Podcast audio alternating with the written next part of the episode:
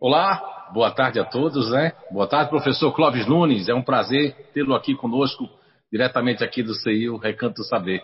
E boa tarde, professor. Boa tarde a todos que estão agora ligados aqui no, nos canais aqui da CIU, Recanto Saber, pelo Facebook e pelo YouTube. Nosso muito boa tarde. Deixa o professor agora cumprimentar vocês também. Boa tarde, Zé Araújo. Boa tarde a toda a equipe do CIU que está comandando a navegação dessa live. E muito boa tarde para todos e todas que estão conectados nas salas virtuais.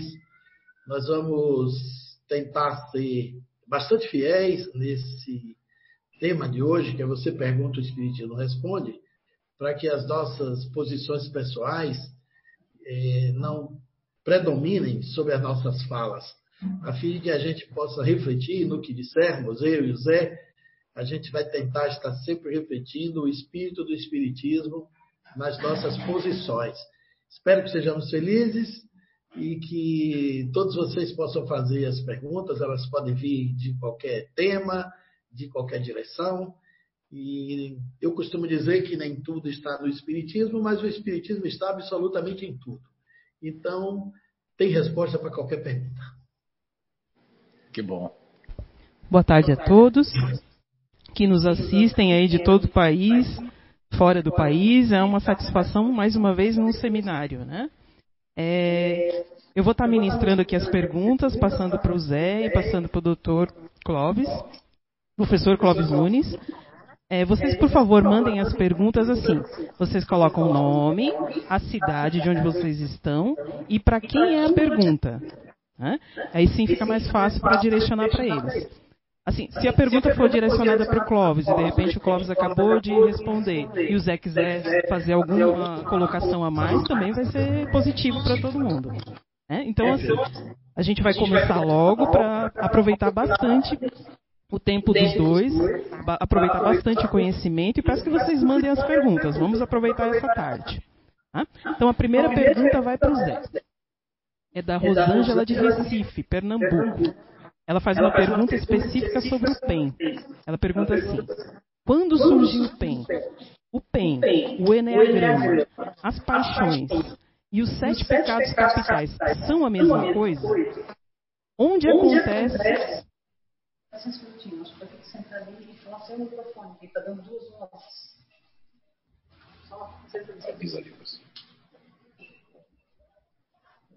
Para melhorar a transmissão, vou ficar bem pertinho aqui. Aí vocês vão, eu vou fazer novamente a pergunta, tá, gente? É da Rosângela de Recife. Ela pergunta: quando surgiu o PEN? O PEN, o Enneagrama, as paixões e os sete pecados capitais são a mesma coisa?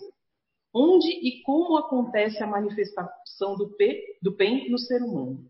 Obrigada, da sua conterrânea arretada e em busca de mais conhecimento. Boa tarde, Rosângela. Meu Deus, estou até com medo agora, porque a pergunta foi quente. É, então, Rosângela, eu vou pedir depois até que a Rosimar leia os outros trechos. Eu vou começar pelo que eu entendi. Você está perguntando sobre o princípio elementar natural, que é o P, né?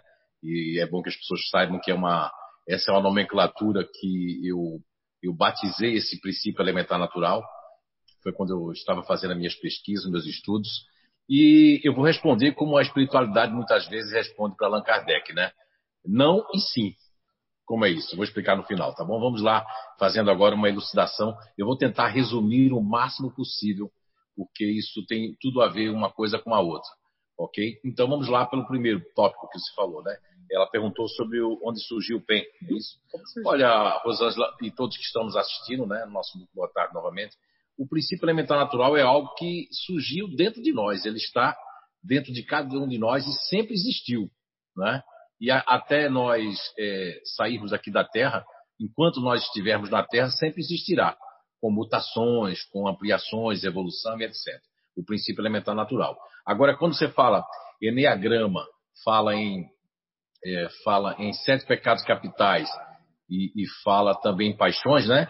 Isso são é, diversidades do nome é, desse princípio ao longo das eras, né? Como diz o professor Clóvis Nunes, que eu não imito ninguém, mas esse termo eu gosto de imitar ele, que é, eu acho legal quando ele começou a falar há quase mais de 30 anos que eu escuto, pelo menos, que é perdido nas noites do tempo, dos tempos, né?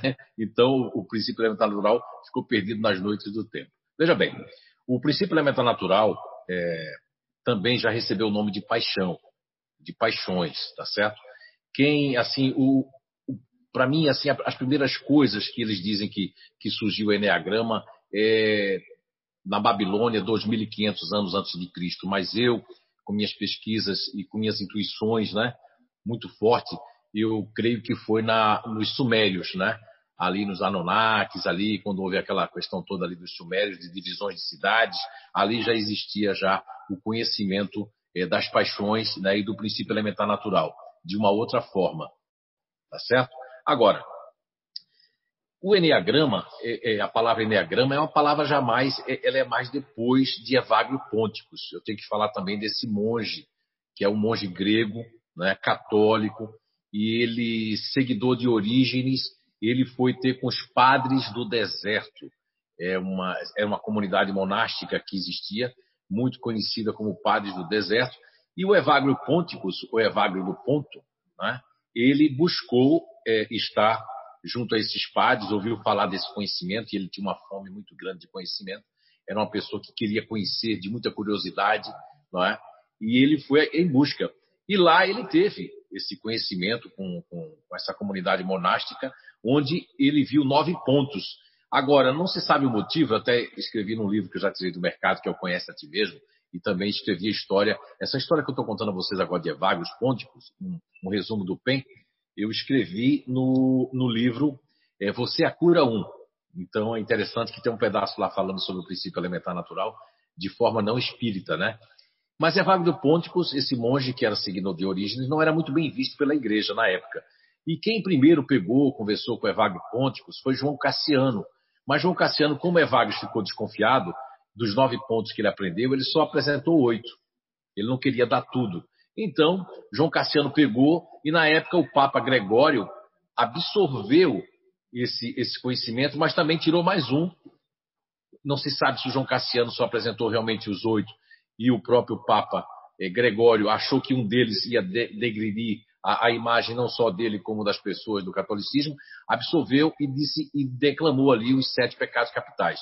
Depois teve Santo Tomás de Aquino, Santo Agostinho teve contato com, eles chamaram de sete pecados capitais, e o próprio Dante Alighieri fez uma comédia em torno dessa, dessa temática que era os sete pecados capitais. Foi muito triste, eu fico muito triste, que no Brasil já foi apresentada até novela com esse título.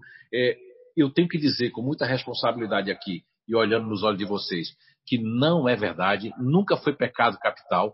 Na verdade, era um conhecimento que o pessoal da igreja ali nascente, que nós estamos falando do ano de 345 a 391 depois de Cristo. Então estamos falando ali dessa época ali que o Orígenes com as suas ideias, né, originais, enfim, e o próprio João Cassiano quando passou, então foi absolvido e foi chamado de sete pecados capitais. Mas ali estava faltando dois pontos fundamentais, duas linhas né, do ser humano, do autoconhecimento do ser humano. Bem, agora voltando a falar do Enneagrama, a palavra Enneagrama quer dizer Enea, que quer dizer nove, e gramas, gramos, né, linhas, pontos em grego. Então, Enneagrama. É, o Enneagrama não é que nasceu com Gurdjieff. George Ivanovich Gurdjieff, um armênio, né? É russo, porque nessa, nessa faixa de, de que Gurdjieff ainda vivia ali, ainda pertencia à Rússia, essa parte da Armênia ali, do é caucasiano ele, inclusive, nasceu ali. E ele, aos 16 anos, empreendeu uma viagem fantástica. Ele queria descobrir coisas sobre o autoconhecimento, sobre o homem, sobre as religiões, sobre todos os conhecimentos do mundo. Ele, inclusive, escreveu um livro chamado Em Busca de Homens Notáveis, que se tornou até um filme meio que autobiográfico do George Ivanovich Gurdjieff. Então, aí Gurdjieff ele foi em busca e aí quando ele chegou ali nas no, no, na parte ali onde fica o Afeganistão hoje, hoje em dia é Afeganistão, ali tinha uma, um, um, monte, tinha uma, uma irmandade chamada Sarmonong, Sarmong, que é uma, uma, ela já tinha não sei quantos anos para trás, dizem que data de é, eles tinham conhecimento, porque Sarmon quer dizer é, abelha, né? na linguagem deles, e tinha o mel, e tinha a arca. Eles, inclusive, esse conhecimento falava que a arca da aliança seria uma arca, não a arca do dilúvio físico, mas seria um dilúvio dos conhecimentos, onde foi guardado esse conhecimento que há quem diga que o próprio Moisés no Egito bebeu também da sede, bebeu dessa água, desse conhecimento que Sarmoning, que é essa comunidade monástica também, que fica mais ou menos ali no Afeganistão, e Gurdjieff disse que foi lá que ele teve com esse símbolo, é um símbolo que é um hexagrama com seis pontas, é um desenho de seis pontas e tem nove pontos. Então, a primeira pessoa que trouxe o eneagrama para o mundo, não só para o Ocidente, para o mundo, foi George Ivanovich Gurdjieff. Ele trouxe esse conhecimento dos nove pontos, que é o mesmo que Evagrio Ponticus, lá pelos idos de 1700 e, e, e oh, desculpa, pelo, o, pelos anos lá 345, teve também, né, esse, esse conhecimento ali. Bem, aí, juntando agora a sua pergunta, Rosângela, né, é, o PEN, Princípio Elementar Natural, que eu escrevi inclusive no Você a Cura e no, no outro livro aqui tem Quem Sou Eu, Quem é Você, que desde os erectos, homens erectos, neandertais, que começou essa, essa evolução do princípio elementar natural, não é? baseado é, em três, que são os três princípios que são da pirâmide, como eu falo nesses livros. Agora, veja bem, Evagrio Ponticus, quando trouxe esse conhecimento, ele, ele trouxe porque já existia, né? Já estava ali no Baixo Egito, ali com os padres do deserto. Juntando agora com o Enneagrama de George Ivanovich Gurdjieff, Gurdjieff tratou o Enneagrama com uma universalidade muito grande, numa profundidade. George Ivanovich Gurdjieff trouxe de forma oral, de forma só falada. Só quando ele sofreu um acidente lá pelo 1917, 1916, eu agora não estou recordando certo, ele sofreu um acidente, ele parou de fazer a escola oral e fez, começou a escrever e a fazer perguntas. Gurdjieff eh, viajou pela São Petersburgo com seus conhecimentos, Rússia, Inglaterra, mas onde ele mais concentrou seu conhecimento já é, nos idos de sua vida foi na França, né? Foi na França, em Paris e também lá no Priori, no Priori, no Priorato, né? Eu tive a honra de viajar até lá, tem no livro, né?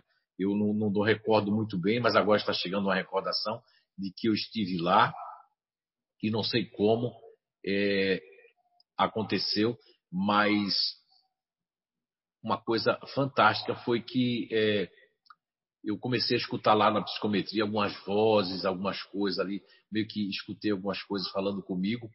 E agora eu fiquei confuso, mas lá no Prioré ele fundou a Escola Harmoniosa do Homem. Então, era um instituto fantástico do autoconhecimento, é, muito, muito fantástico, o, é, o George Vanovich Gurdjieff. Mas o que aconteceu, Rosângela e todos que estão nos escutando, foi que Gurdjieff ele não trouxe, ele trouxe o símbolo do Enneagrama, mas ele não, é, não criou tipos. Quem criou os tipos né, foi aí o, o boliviano Oscar Ichazo, que inclusive o, o Oscar Ichazo, boliviano, ele fez muitos trabalhos dentro dos Estados Unidos, psiquiatra, né? E ele colocou uma, uma pegou o enneagrama do Gurdjieff e diz ele que teve na escola as mesmas escolas lá que Gurdjieff participou nas suas andanças, né? E ele colocou o enneagrama das personalidades. Hoje existem os cinco tipos de enneagrama: enneagrama da personalidade, o enneagrama do, do, do da, é, da, da, fixação, o enneagrama do sagrado, que é o enneagrama de, de buscar o sagrado dentro de si, né? o enneagrama, é, que é o enneagrama das fixações das paixões, aí também tem, aí são vários, tem os padres anchietas que levaram o enneagrama para dentro do, é, dos seus monastérios, né? E que é o, tem vários autores, porque depois de Oscar Ichazo, e veio o Cláudio Naranjo, que é um chileno, e esse chileno Cláudio Naranjo pegou o enneagrama e ele não concordava muito com alguns pontos de Oscar Chazo, e ele também chegou a, a, ele foi que mais quem mais propagandou o Enneagrama depois de Gurdjieff, mas de uma outra forma, já com a forma de, Claudio, de, de Oscar Chazo, foi Cláudio Naranjo, que inclusive ele teve um encontro de Arica, tem um livro do, do Oscar Chazo que é Arica, né, do deserto de Arica, no Chile, e ele tinha também, ainda deve ter escolas lá em Santiago, no Chile, só que Oscar Chazo processou Cláudio Naranjo e todos aqueles que falasse do Enneagrama, porque Oscar Chas não queria que o Enneagrama ficasse é, é, aberto e que fosse uma coisa fechada. Lógico, como estamos numa casa espírita, eu posso dizer algo, o, o, com todo respeito ao Oscar Chas, ele parece a reencarnação daqueles que fizeram sempre esse conhecimento de forma é, oral, secreta e pessoas escolhidas. Quase que Gurdjieff entra nessa. Mas Gurdjieff ele abriu para artistas, para muitas pessoas famosas foram atrás de George Vanderbilt Gurdjieff, que foi o filósofo do autoconhecimento, né? Então, o Oscar Chazo, uma crítica construtiva, ele queria fechar tudo. Processou não sei quantas pessoas no mundo, o próprio Cláudio Naranjo, e o Cláudio Naranjo pegou essa, essa é, é, pegou o Enneagrama e transformou numa coisa também é, negativa, porque o Enneagrama ele é muito mais negativo do que positivo. O, o ele colocou algo positivo dentro do Enneagrama. Eu vou estar falando isso num dos meus livros agora, que é um livro de reencarnação, que vai ter muito conhecimento, trazendo tudo isso, não dessa forma resumida. Mas o, o, diferente de Gurdjieff, tanto Oscar Chas como Cláudio Naranjo tratou o Enneagrama de uma outra forma, de uma forma mais psiquiátrica. Ele tinha muitos alunos psicólogos, muitos alunos psiquiatras, nada contra, mas colocou uma linguagem eh, dentro do, do Enneagrama que era para ser mais simples né, e mais, mais abrangente com as pessoas. Agora, você pergunta, acho que no final ali, ela pergunta o quê ali no final da, da pergunta dela? É, acontece a manifestação, como acontece, como e onde acontece a manifestação do bem no ser humano? Então, olha só, eu primeiro tenho que falar agora para vocês, me ocorre aqui, eu primeiro fiz essa pesquisa toda na minha vida profissional, na minha vida de, de me descobrir como cientista, me descobrir esse meu lado científico há, há, exatamente aí 24 anos atrás, 23 anos, e há 22 anos a gente vem praticando, né, que é essa descoberta das inteligências naturais humanas.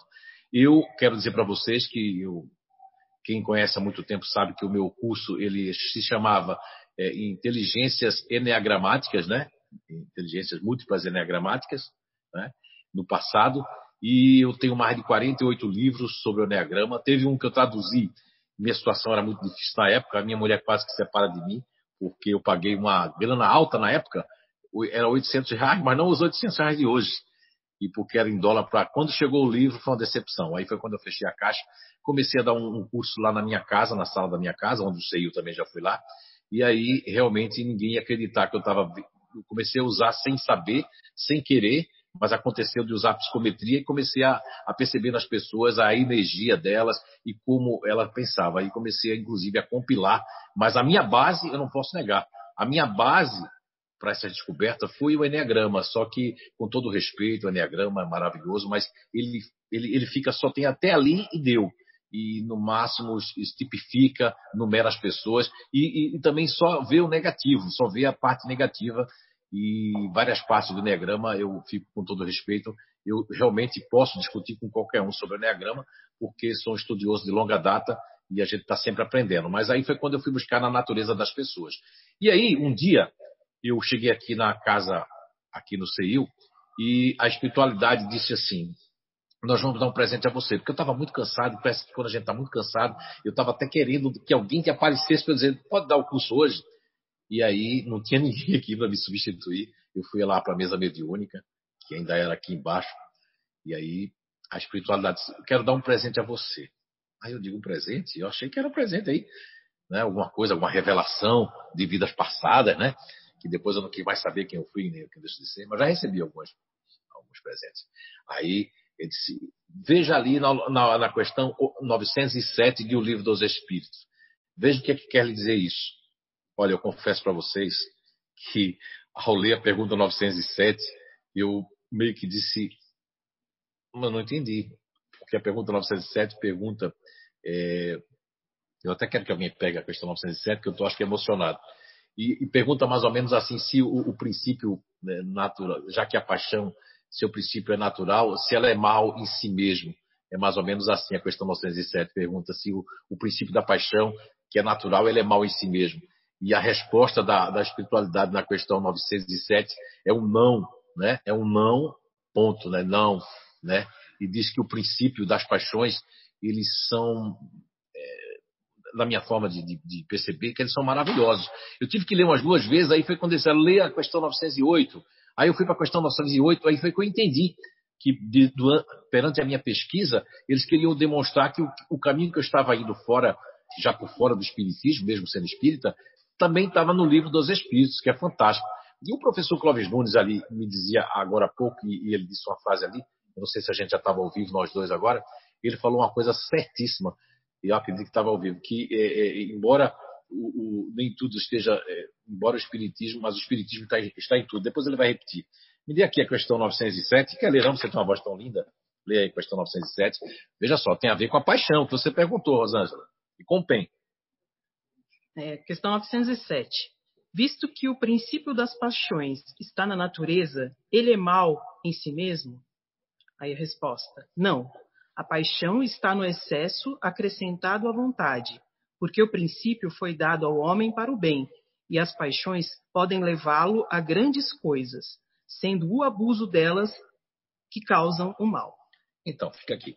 Ela vai ler a 908 aqui para nós. Veja bem, aqui vem dizendo, antes eu quero dizer para vocês, olha só, eu, eu entendi, quando eu batizei de princípio elementar natural, vou confessar para vocês, eu recebi, eu estava batucando para rebatizar, né? Como diz Kardec, um novo conhecimento requer novos nomes, né? Requer novas coisas. E aí eu botei princípio, princípio vou colocar, porque é um princípio. Aí foi quando o doutor é, Hernando Guimarães Andrade, na época estava muito, muito ligado a mim aqui, tinha psicografias, ele, ele, citou ali princípio, aí ele citou elementar. Aí coloquei elementar natural. Ficou PVE, é PE, é PEN, né? Princípio elementar natural.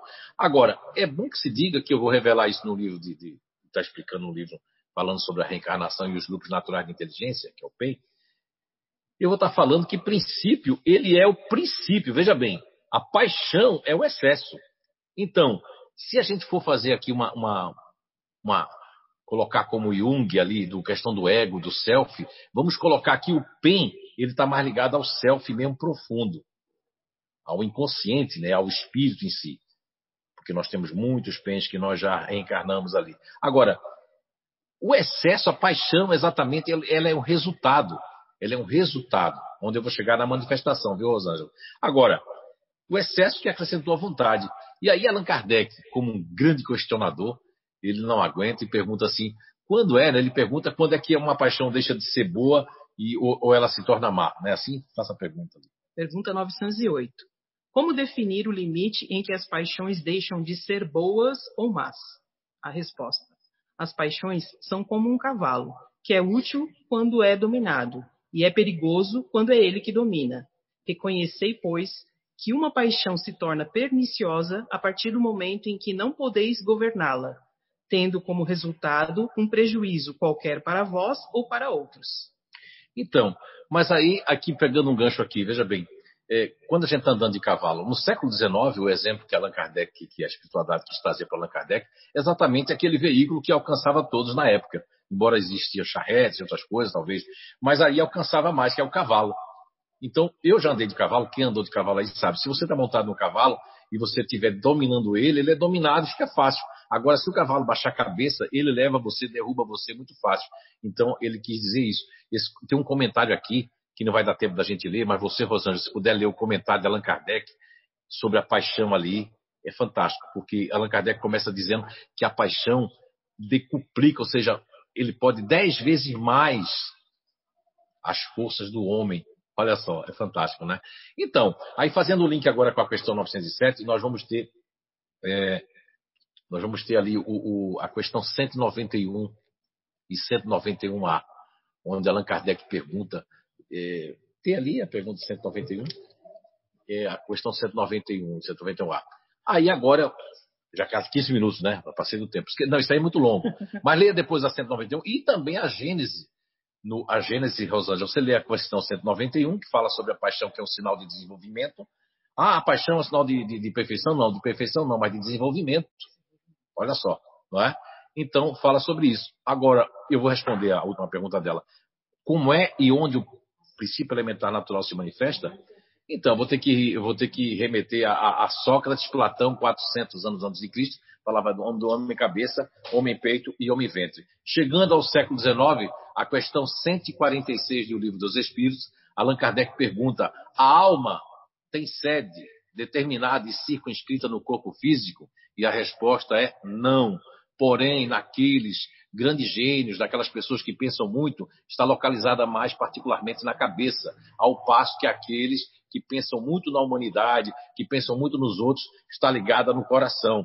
E aí, como Allan Kardec foi um grande conhecedor do magnetismo, conhecia as forças magnéticas, o mesmerismo, ele faz uma pergunta baseada nesse conhecimento dele. Ele pergunta é, na 146A: o que dizer daqueles que situam a alma num centro vital? E a resposta da espiritualidade para ele é que aí está, não é? o, o, centro de convergência de todas as sensações. Está se referindo ao centro genésico, aquela parte do ventre. Então, e aí, para colaborar com isso, é, nós temos o Pestalozzi, que falava aqui do homem, da, da, do homem mais da, da questão do, é, da razão, da questão da emoção e da questão das mãos, que é da atividade. Então aí o PEN se manifesta, Rosângela, através dessas três sedes da alma, que está linkado ao nosso organismo e linkado também aos instintos. Na questão, lá na, na Gênese, onde tem um capítulo bem e o mal, no item 18, é maravilhoso, porque ali vai demonstrar a questão das paixões com o instinto né, e com o organismo. Chega a dizer na Gênese que nós dependemos, o organismo depende mais das paixões do que, do, de que o instinto depende disso. Olha só, eu espero ter respondido, mas eh, nós vamos estar aí eh, eh, um livro falando só sobre isso. Tomei bastante tempo, porque a pergunta é muito longa. A próxima pergunta, então, eu vou fazer para o professor Clóvis Nunes. A pergunta é do Maurício de Mello. Ele pergunta o seguinte: A Terra é esférica, contando a terra, o gelo, a água, ou ela é esférica contando a atmosfera e as energias magnéticas?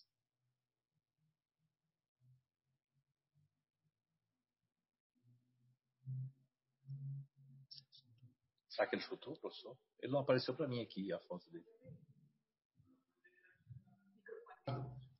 Agora. Abriu. Pronto.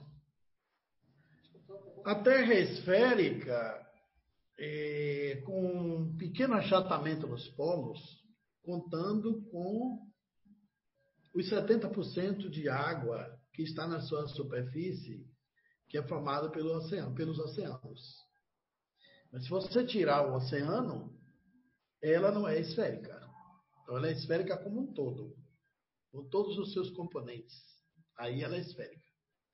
A Terra foi uma grande bola de fogo no passado, que ela vem da explosão das estrelas. Todo o planeta é formado pela explosão das estrelas.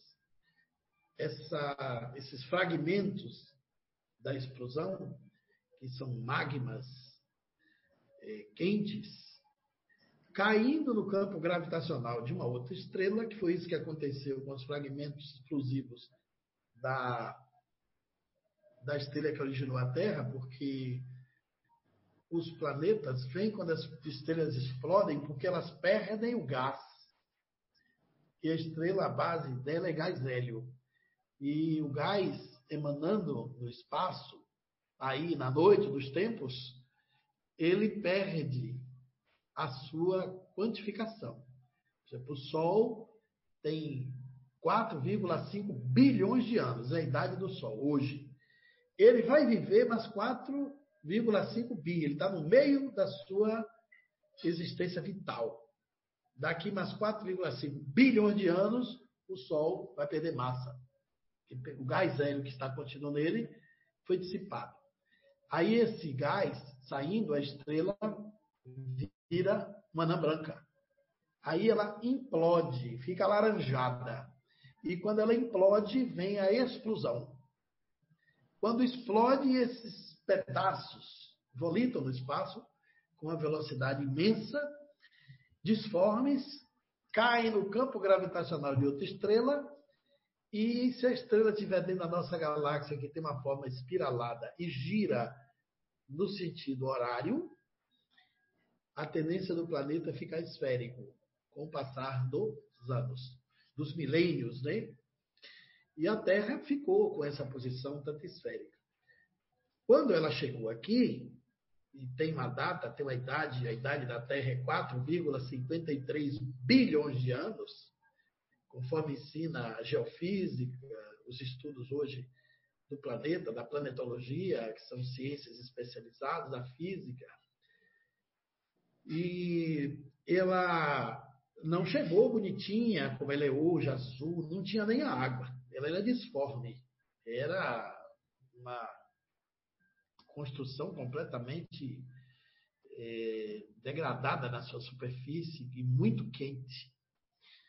Ela foi esfriando quando ela tinha um bilhão de anos, há 3 bilhões e meio de anos atrás, um grande cometa se chocou com a Terra. E o cometa é água em estado sólido.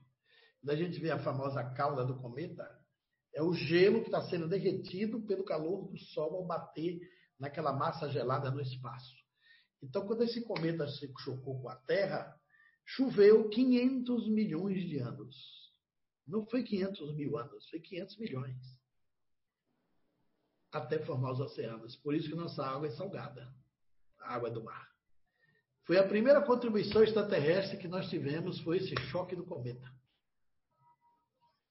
E aí nós temos os 70% de água na superfície. Mas a massa da Terra não tem 70% de água, é a superfície. Tem mais massa do que água no planeta, mas na sua superfície ela tem 70% de água. E os oceanos arrodearam a estrutura esférica do planeta, porque ela gira em torno de si mesmo, no eixo imaginário, com inclinação de 15 graus. A Terra não faz aquele movimento elíptico que a gente aprende nos, no, no ginásio, é descrito Sol no meio e um oval, que é elipse. A Terra não faz esse movimento.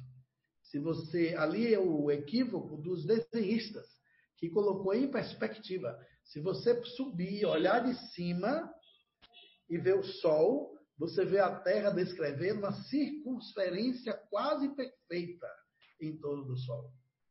Isso é engano. Tem professores de geografia que ensinam errado. Muitos cursos primários do Brasil, livros, ensinam errado. A Terra não descreve o movimento de translação, porque tem da rotação, que é em torno de si mesma, e tem a translação, porque ela rodeia o Sol, digamos que o Sol seja a minha cabeça, a Terra vai rodear o Sol, girando em torno de si mesma e fazendo um movimento de translação. A translação é quase uma circunferência. Que assim não fosse, a vida na Terra, como a gente conhece, seria impossível. Então, ela ficou esférica. E é contando com tudo. Com florestas, terra, com água, é aí que ela é esférica. Então, o nosso planeta, até chegar onde chegamos, ela foi esfriando, né? O, o gelo, depois de 500 milhões de anos, formou o oceano. Essa é a explicação do mar, porque ninguém poderia dizer de onde vem tanta água. Hoje, as pesquisas espaciais e os estudos geofísicos determinam de onde elas vieram, vindo de um choque de cometa. E por isso a gente tem a água salgada no oceano. E as primeiras formas de vida vieram alguns milhões de anos atrás, e a vida humana, como a gente pensa, só tem 200 mil anos que a humanidade se organizou para poder pensar em anagramas, em PEN, em princípio elementar natural, tem paixões. A gente é uma humanidade nova, estamos aqui há 200 mil anos. Todo mundo aqui só teve no máximo cerca de 800 encarnações na Terra. Não deu tempo de ter mais. Só tem 800 gerações atrás de nós. Então, a planeta, o planeta é esférico. Agora vocês vão ver, pessoal aí que acredita até na Terra plana. Loucura, né? Mas se você for na, na, na internet, tem 19 milhões de pessoas que não acreditam que o homem foi à Lua. Os negacionistas sempre existiram. O homem fez seis viagens à Lua. Seis. Não foi só o Apolo 11 em junho de 69. Foi mais de cinco vezes, com menos astronautas até. Mas tiveram seis expedições tripuladas, documentadas, registradas, com tudo muito bem organizado para quem quer estudar. E tem gente que acredita que não foi feita nem a primeira, que aquilo foi um truque do cinema de Hollywood. Então tem gente que não acredita que espírito existe.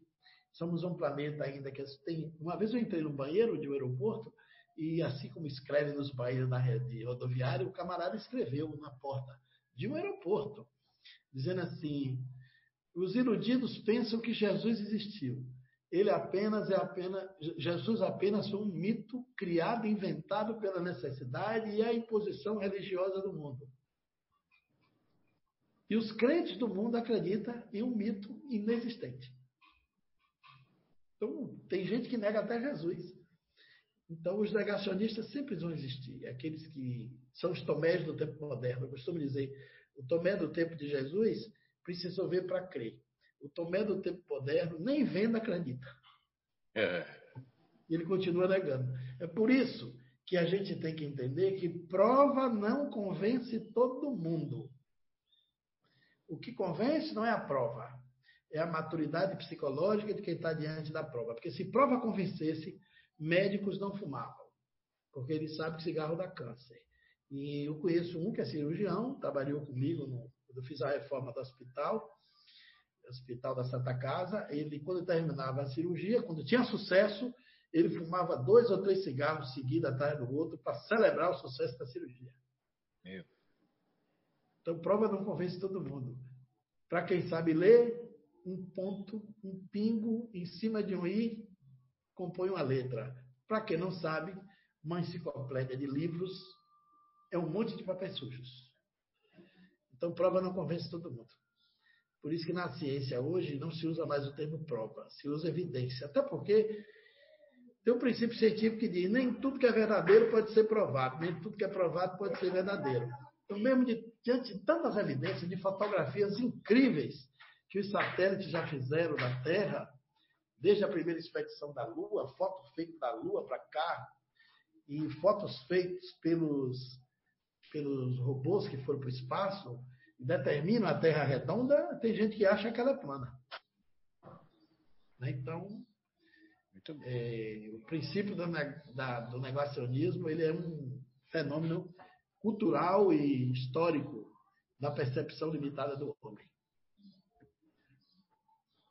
Okay, vamos, okay. às próximas perguntas? Sim, obrigado.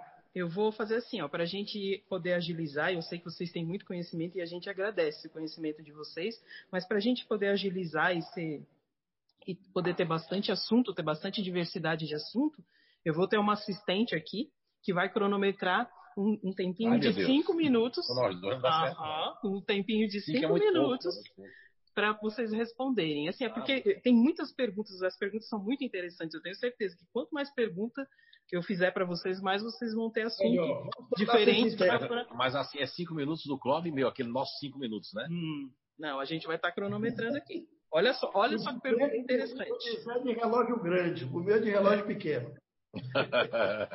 Mas tá bom, olha só. A próxima pergunta e é para o Zé Araújo. A pergunta vem da Rosimar de Blumenau. Ela pergunta o seguinte: o magnetismo é um componente orgânico ou, ela, ou ele pode ter relação com a aptidão que o espírito já conquistou? E quando alguém se percebe portador do magnetismo, como utilizar de maneira correta? Existe uma, força, uma forma de disciplinar essa força? Então, olha, eu não vou nem me ater à história, porque cinco minutos não dá para falar de Franz de Mesmer, não dá para falar sobre magnetismo, sobre 1740 e pouco, etc. Então, nem do mesmerismo, porque o termo magnetismo né, e magnetizador, e era o magnetismo animal é, pro, é, propagado por, por Mesmer. Né? Então vamos direto ao ponto. Olha, são várias nuances aí. Por exemplo, aqui na casa nós temos magnetizadores, pessoas que isso é adquirido em vidas passadas, mas tem a ver também. Aí é a única, a única coisa que entra essa questão do, do, do da questão orgânica, né?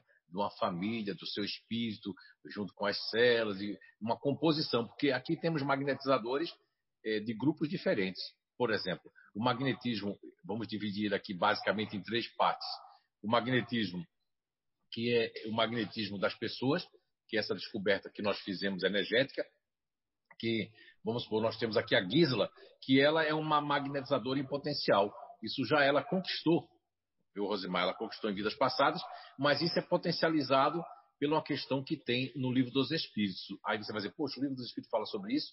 Não fala dessa forma. A pergunta que Allan Kardec, inclusive, faz na questão 555 de O Livro dos Espíritos, é bom que você lê essa pergunta, ele está perguntando sobre os feiticeiros, sobre o que dizer essa questão do feiticeiro, e aí a resposta é fantástica, porque a resposta da 555 que Allan Kardec pergunta sobre a feitiçaria, sobre os feiticeiros, e ele dá uma resposta ali que eu entendo pelo conhecimento, que o professor pode até, inclusive, me ajudar nessa resposta, se desse tempo, que ele conhece mais a história do que eu. Mas eu estou falando de. Eu gosto muito do livro dos Espíritos, né? na questão 555, quando ele fala dos feiticeiros, eu lembro muito bem nos cursos de passe que eu dei aqui ao longo dos anos ali, quando chamei Jacob Mello, que é um grande também estudioso do magnetismo, dentro das propostas dele, né? Nós fizemos aqui descobertas provadas por vocês mesmos, que é o magnetismo de cada grupo, de cada pessoa. Então, nós temos aqui, aí, vamos lá. Então, na questão 555, a resposta é mais ou menos assim é, fala, fala ali de uma força, o que vocês chamam de feiticeiros, é uma força que vocês acham que é sobrenatural, mas que é uma potencialidade que a pessoa já adquiriu e que conquistou e que tem essa potencialidade, na questão 555 do Livro dos Espíritos.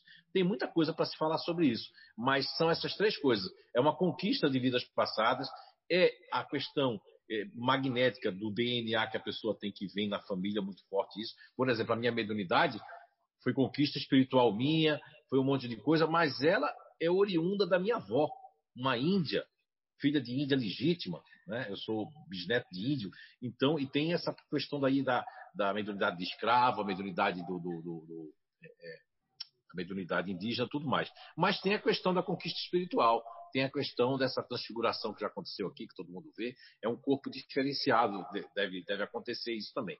Mas é, é, é um, um conjunto de tudo. Né? E, e, você que está aqui muito jovem ainda aqui no CIO, né? tem poucos anos, os mais antigos sabem que aqui nós temos pessoas, por exemplo, o Grupo Natural de Inteligência que eu nominei como neutros, é? que são calmos, são conciliadores por natureza, são super observadores. Olha só, eles, eles já têm um magnetismo de calmante. A gente tem provas aqui dentro do carro, quando a dona Sandra vai dirigindo aqui, todo mundo que vai no carro vai dormindo. Se mudar o motorista para uma pessoa ativa, todo mundo fica aceso.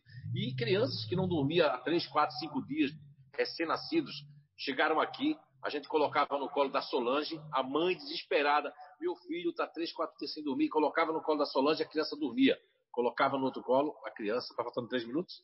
Muito bem, pra, ah, tem até uma plaquinha aqui, professor. Então, é, é, é, um conjunto de tudo. É um conjunto das três forças aí. É uma conquista, é também natural e também está. Hoje eu consigo provar com vocês aqui.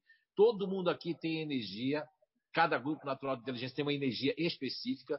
Né? Vou, vou acabar fazendo uma propaganda aqui de um livro que não é nem espírita nem é do inato, é o livro Identidade Energética, que eu vou estar falando, linkando porque linkando até o yin yang, linkando as ondas. Nem, todas, nem todo mundo está com todas as ondas. Por exemplo, os ativos têm uma onda gama muito forte, mas a, a beta e a teta eles não têm como conquistar. Está dentro deles, mas não é para usar. Então é, é, é, muita coisa, viu, Rosimar? Mas são as três coisas, potencialidades. Agora, existe o magnetizador, que é aquele que vem com um fluido vital muito mais forte, muito mais empoderado, né? que é a palavra da moda. Então, essa pessoa que são os magnetizadores vieram até com a proposta de ser curadores. Quantos curadores não existem que têm um magnetismo, ele além do magnetismo dele pessoal, magnetismo orgânico, ele tem uma força magnética e também se ele tiver mediunidade e a espiritualidade quiser usar ele para curar, aí há uma, uma potência muito grande em relação à energia mista. Ok? Muito bem. Já deixou. Eu tenho certeza que essa pergunta deixou muita gente curiosa para estudar mais. A próxima pergunta, então, vai para o professor Clóvis Nunes. A pergunta do João Miller. Ele pergunta assim: Professor, pode dar alguma luz na teoria dos exilados de Capela, já que trata-se de um sistema quaternário de estrelas mais quentes que o nosso Sol, com zona habitável mais complicada? Muita gente pensa que Capela é um planeta. E Capela é, uma, é um sistema estelar é um, um equipamento, vamos dizer, é, colossal de estrelas que compõem parte da galáxia, muito distante de nós. Então, a informação que temos, que veio pelas psicografias, é que, seguindo essa psicografia, seguindo as prerrogativas de Allan Kardec, que fala da migração de espíritos de mundos a mundos, porque do mesmo jeito que nós temos a migração dos povos, de países a países, temos também a migração de espíritos que eh, se transferem de planeta para planeta. em épocas e épocas e de períodos reencarnatórios longínquos ou curtos. E os espíritos dizem, revelaram isso, que de um planeta que circula em torno da constelação do Cocheiro, que é como se chamava a capela no passado, ou capela, mesma coisa, né? Um desses planetas que guardavam relações geofísicas com a Terra, que tinha semelhanças com a Terra, e é muito possível que isso seja real, porque as leis que regem a vida na Terra são as mesmas leis que regem os planetas na nossa galáxia. Pode ser que uma outra galáxia seja até diferente, mas na Via Láctea, que é a nossa galáxia de 200 bilhões de estrelas, são as mesmas leis, porque a Terra está inserida dentro da galáxia, é um planeta que está em torno do Sol, que é a estrela de quinta grandeza, a estrela envelhecida, que já está na metade da sua idade, a estrela amarelada, enquanto Capela não é, o sistema capelino tem mais luz que o Sol, mas um planeta que tinha parecenças, semelhanças, vamos dizer, geofísicas com a gente, conosco, com a Terra, migrou de lá uma quantidade de espíritos e reencarnaram aqui no planeta. Na época em que a Terra ainda era rudimentar. Essa massa de espíritos, eles vieram e se espalharam pelo Egito, se espalharam entre os incas, entre os astecas, os maias, entre os chineses, entre as civilizações bem mais antigas, que deixaram rastro de sabedoria e de grandeza que a gente não sabe como foi feito. Por exemplo, ninguém explica de uma maneira segura e garantida como as pirâmides foram construídas. Existem 10, 12 hipóteses e uma convence todos. Como aquelas pedras foram arrumadas uma em cima da outra, pesando toneladas, numa altura imensa, com um cálculo matemático poderosíssimo. E como se explica Machu Picchu, uma cidade que está a 304 quilômetros acima das margens do rio Muramba, uma cidade antiga que foi descoberta nos anos 30 do século XX. Então, praticamente é recém-descoberta. E lá, essas pedras são pedras rochedos, pedras duras, rígidas, são pedras ígneas, mais duras que a metamórfica, que as rochas metamórficas, ou seja, uma pedra ígnea tem a dureza de um granito para cima. E essas pedras estão lá antecedendo a idade dos metais. A idade dos metais é quando o homem descobriu o metal para esculpir ou corroer a pedra. E os blocos de 30 toneladas são cortados numa precisão que você não passa uma folha de papel de um milímetro entre uma e outra.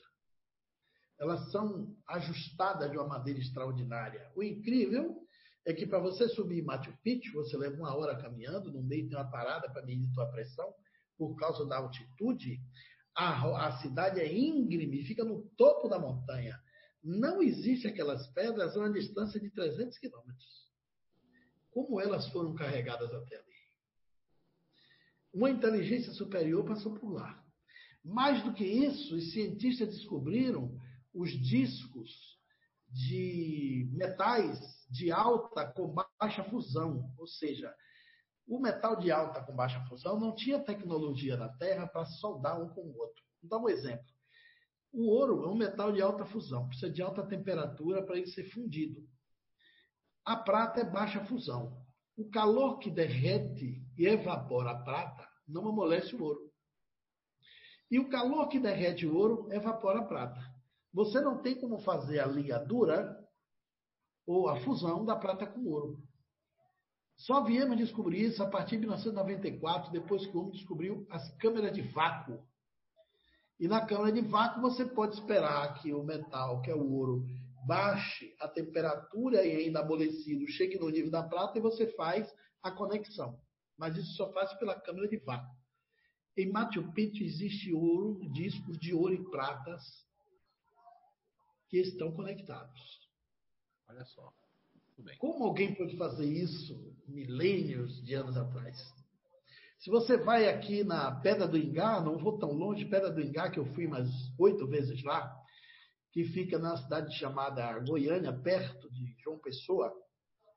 Você chega hoje na Pedra do Ingá e você vai encontrar muitas barracas de cientistas que estão lá acampados, suíços, Suécia, Irlanda, sempre gente do estrangeiro. O Brasil pesquisa pouco a Pedra do Ingá. É uma é pedra Goiânia, de... Pernambuco, né? Pernambuco. É, fica, fica em João Pessoa, em Paraíba, no caso, né? É fronteirinha ali, pertinho, é caminho. De Recife para João Pessoa, você passa na entrada de Goiânia. Isso. Você é de lá, localizou bem. E são 18 metros de é, pedra ígnea. Ela está toda esculpida em capsulares, de baixo relevo, esculpida mesmo. Aquele, tem 16 metros, dos 18 metros da pedra, todo esculpido. A escultura que está na pedra é que encanta, impressiona e, e, e aproxima pesquisadores há muitas décadas lá. Primeira coisa incrível. Os capsulares são a 2,5 centímetros e meio da pedra. Se você pegar um esmeril, esse esmeril que corta o ferro, que corta o aço, nas oficinas que fazem portão e grade, porque a diferença do aço para o ferro é só fogo. Muito fogo no ferro transforma ele em aço. Ele aumenta a dureza. Mas o esmeril vai lá e corta o aço. Se você pegar um esmeril de 4 polegadas, de 10 centímetros, e botar na pedra do ingá, você come o esmeril todo e só aprofunda 5 milímetros na pedra. Meu Deus. As esculturas são capsulares de 3 centímetros, 2,5 de profundidade. E são, tem, você tem as constelações do Cruzeiro do Sul, esculpida na pedra. Eles têm a linha do Equador. Quem esculpiu ali sabia que a Terra era redonda, como está meio Machu Picchu, tem um relógio do Sol, se sabia que a Terra girava em torno do Sol, não só em torno da Terra. O conhecimento que estão por trás desses achados arqueológicos é simplesmente estonteante. A inteligência humana hoje não explica. Como não explica as pirâmides, como não explica as pirâmides dos astecas, dos incas, dos maias, não tem como se saber. O platô que está em Nazca, ali por cima do Peru, como se fosse uma grande montanha cortada, linhas que vão a quilômetros de comprimento, retas, que você de baixo não tem noção. Figuras como de macaco, de aranha, que você só vê de uma altura imensa. Você tinha que voar, você tinha que estar planeando acima. Tem mil teorias. Não, eram, eram rastros de cerimoniais religiosos. Impossível por mais que você queira explicar por uma lógica plausível aqui, não convence. Não convence. Tem cortes em pedra que nós não temos tecnologia hoje para dar lá em Nazca. Não tem como. Então tem muita coisa aqui que demonstra que a inteligência superior pode ter nos visitado. Então, essa hipótese de que esses espíritos migraram é muito possível. E aquela história, quem tem uma inteligência na Terra de cego é rei. Quem vê um, um olho, quem é, quem é, quem está com o olho só na terra que não vê nada, também é rei. É. Então, eles chegaram com inteligência superior, pode ter recebido visitas dos extraterrestres de lá, dos seus afetos que ficaram, porque uma massa dessa de espíritos não vem à toa. Lá tinha tecnologia para nos visitar no passado. E você vai ver coisas interessantes. Zé falou, por exemplo, aí nos Sumérios. E você vai ver a presença lá dos Anunnakis. Na Bíblia fala de gigantes. Davi matou um gigante, que era o Golias. Ninguém tem noção do tamanho de Golias. A Bíblia diz que ele era muito grande. A medida certa dá ele em torno de 3 metros de altura. O professor Darcy Ribeiro, no seu livro Viva o Povo Brasileiro, que ele saiu de dentro do hospital para terminar em casa, saiu fugindo do hospital e foi terminar o livro Vivo Brasileiro. Ele nos dá conta desse livro fantástico, que é um dos livros de antropologia mais incríveis da nossa herança histórica, étnica do, do, Brasil. Ele dá a notícia do gigante de São Paulo, uma tribo que foi descoberta no interior das matas paulistas, que tinha 2,50 metros, 2,80 de altura. De onde vem esse povo? Nós não temos descendentes de gigantes assim. E quando você vai lá para a Suméria, num livro maravilhoso do Zacarias Sitchin, chamado 12 Planeta, ele dá notícia de que nas escavações da Suméria, eles acharam revelações incríveis nas argilas. O povo da Suméria dizia que quem ensinou a cultura foram os deuses. Quem ensinou a escrita foram os deuses. Quem ensinou o alfabeto silábico foram os deuses. Os primeiros códigos de lei foram os deuses. Os números foram os deuses. Está tudo escrito lá que os deuses ensinaram aos sumérios. E a Suméria é considerada hoje o berço do desenvolvimento civilizatório da Terra. Porque se você for para a mitologia grega, vem da Suméria. Se você for para a mitologia judia, do povo judeu, que vem lá da Torre de Babel, Adão e Eva, tudo isso vem da Suméria. Se você for para a filosofia hindu, do povo que aportou as margens do, as margens do rio Indi, 13 mil anos antes de Cristo, vem da Suméria. A mitologia egípcia toda é a base da Suméria. Elas foram sofrendo adaptações. Mas a Suméria tem o berço da origem dessas culturas. E o que é espantoso lá? Os sumérios diz que os deuses têm asas, são alados. Os deuses egípcios também, que são similares da Suméria, já reparou que no Egito eles botam bico e asas? Os deuses egípcios também são alados, como os deuses sumérios. Por que eram alados? Porque eles diziam que os deuses vinham do céu. Os antigos astronautas, né? Os astronautas antigos. E mais, eram os deuses que vinham do céu, que o filho desses deuses copulava com as filhas dos reis, das tribos, e reproduzia aqui novos seres humanos. Os Anunnakis interferiram na nossa espécie. E tem relatos interessantes disso. Tem aqueles seres que têm os crânios grandes, crânios grandes, diferente da nossa formação craniana. Sim. Ah, mas os egípcios enrolavam o bebê quando era pequeno para avalizar a cabeça. Eles deviam avalizar porque deviam ver seres similares para eles copiarem. Por isso nasceu a cultura. Mas existem crânios que estão tá em toda a América do Sul, na cultura ameríndia toda que foram encontradas, que o crânio é muito maior do que o dos egípcios.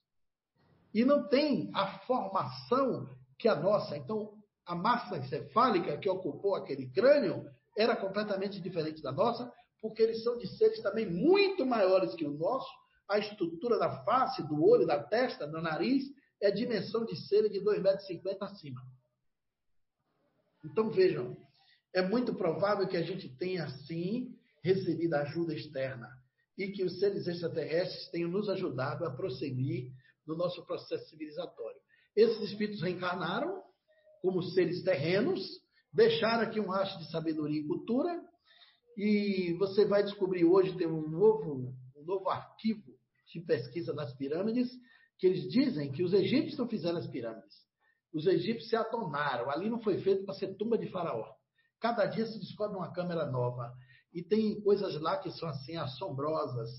70% do Egito ainda está soterrado, que a gente sabe que 30% é o que está fora da terra, o grande segredo está submerso. E eles estão fazendo a revelação dos que acham embaixo, do que acha embaixo com o que se vê de cima. A pirâmide era revestida com uma capa de calcário que brilha como um aço inoxidável quando o sol batia. Talvez as pirâmides fossem sinalizadores para você achar o local de alguém que vinha de fora, como nos aeroportos você precisa de luzes. Ninguém bota uma aeronave no céu hoje sem a ajuda da Terra, aqui no planeta. Então, para eles virem viajando nesse espaço imenso, né? Porque Capela fica muito longe daqui, eles não vêm por combustível próprio, devem vir por espaços interdimensionais, com tecnologia que nós não sabemos e não sabíamos. E hoje você tem uma, um casuístico enorme de avistamentos já foi liberado o acobertamento. Essa hipótese da cidade de Capela é uma hipótese espírita, de que esses seres vieram, reencarnaram um tempo, passaram aqui e foram embora. Um dia, a gente num papo lá na casa do, Chico, essa conversa surgiu, e numa brincadeira, ele disse assim, mas ainda tem capelino que ficou aqui no planeta. Ainda tem alguns residuais aqui que permanecem. Aí alguém perguntou, foi até um casal lá de Santa Catarina que disse, mas quem, Chico? Capelino aqui? Ele disse, é, foi os mais rudes lá, permaneceram aqui por mais tempo. Ele disse, já lhe disseram mais ou menos quem é? O Chico brincando falou assim, Einstein, Thomas Edison, e disse, disse o nome mais uns cinco cientistas. Eram os mais rudes de lá que ainda mantinha-se aqui, Sim. por uma questão de necessidade evolutiva. Imagine como é o pessoal lá. O que se diz é que esses espíritos migraram para cá porque eles estavam impedindo o progresso lá. Para lá, eles eram espíritos ainda tão atrasados que impediam a evolução do planeta. Então, eles vieram para a Terra e aqui, mesmo a Terra sendo primitiva, eles se tornaram adiantados, se tornaram em nossa frente. Então, é possível que daqui, quando a gente entre agora nesse novo roteiro que está começando deslanchar a Terra para o segundo período, que os espíritos a Kardec, que é de regeneração, a gente sai de provas e expiações, que é o nível mais primitivo dos mundos, é o nosso. A gente começa agora no, no novo alvorecer do, do, novo, do novo período, que é o período de regeneração. Pode ser que quando a gente esteja lá na época do, da, da regeneração para um mundo feliz, que tem uma massa de espíritos tão atrasados que impeçam a nossa evolução, que migrem para um planeta mais primitivo, como o nosso era na época dos primatas ali, das primeiras civilizações, e de repente a gente pode ir lá visitar esse mundo com nossas tecnologias daqui a alguns 10 mil anos na frente ou mais. E talvez a gente entenda essa coisa da migração. Mas é uma hipótese interessante.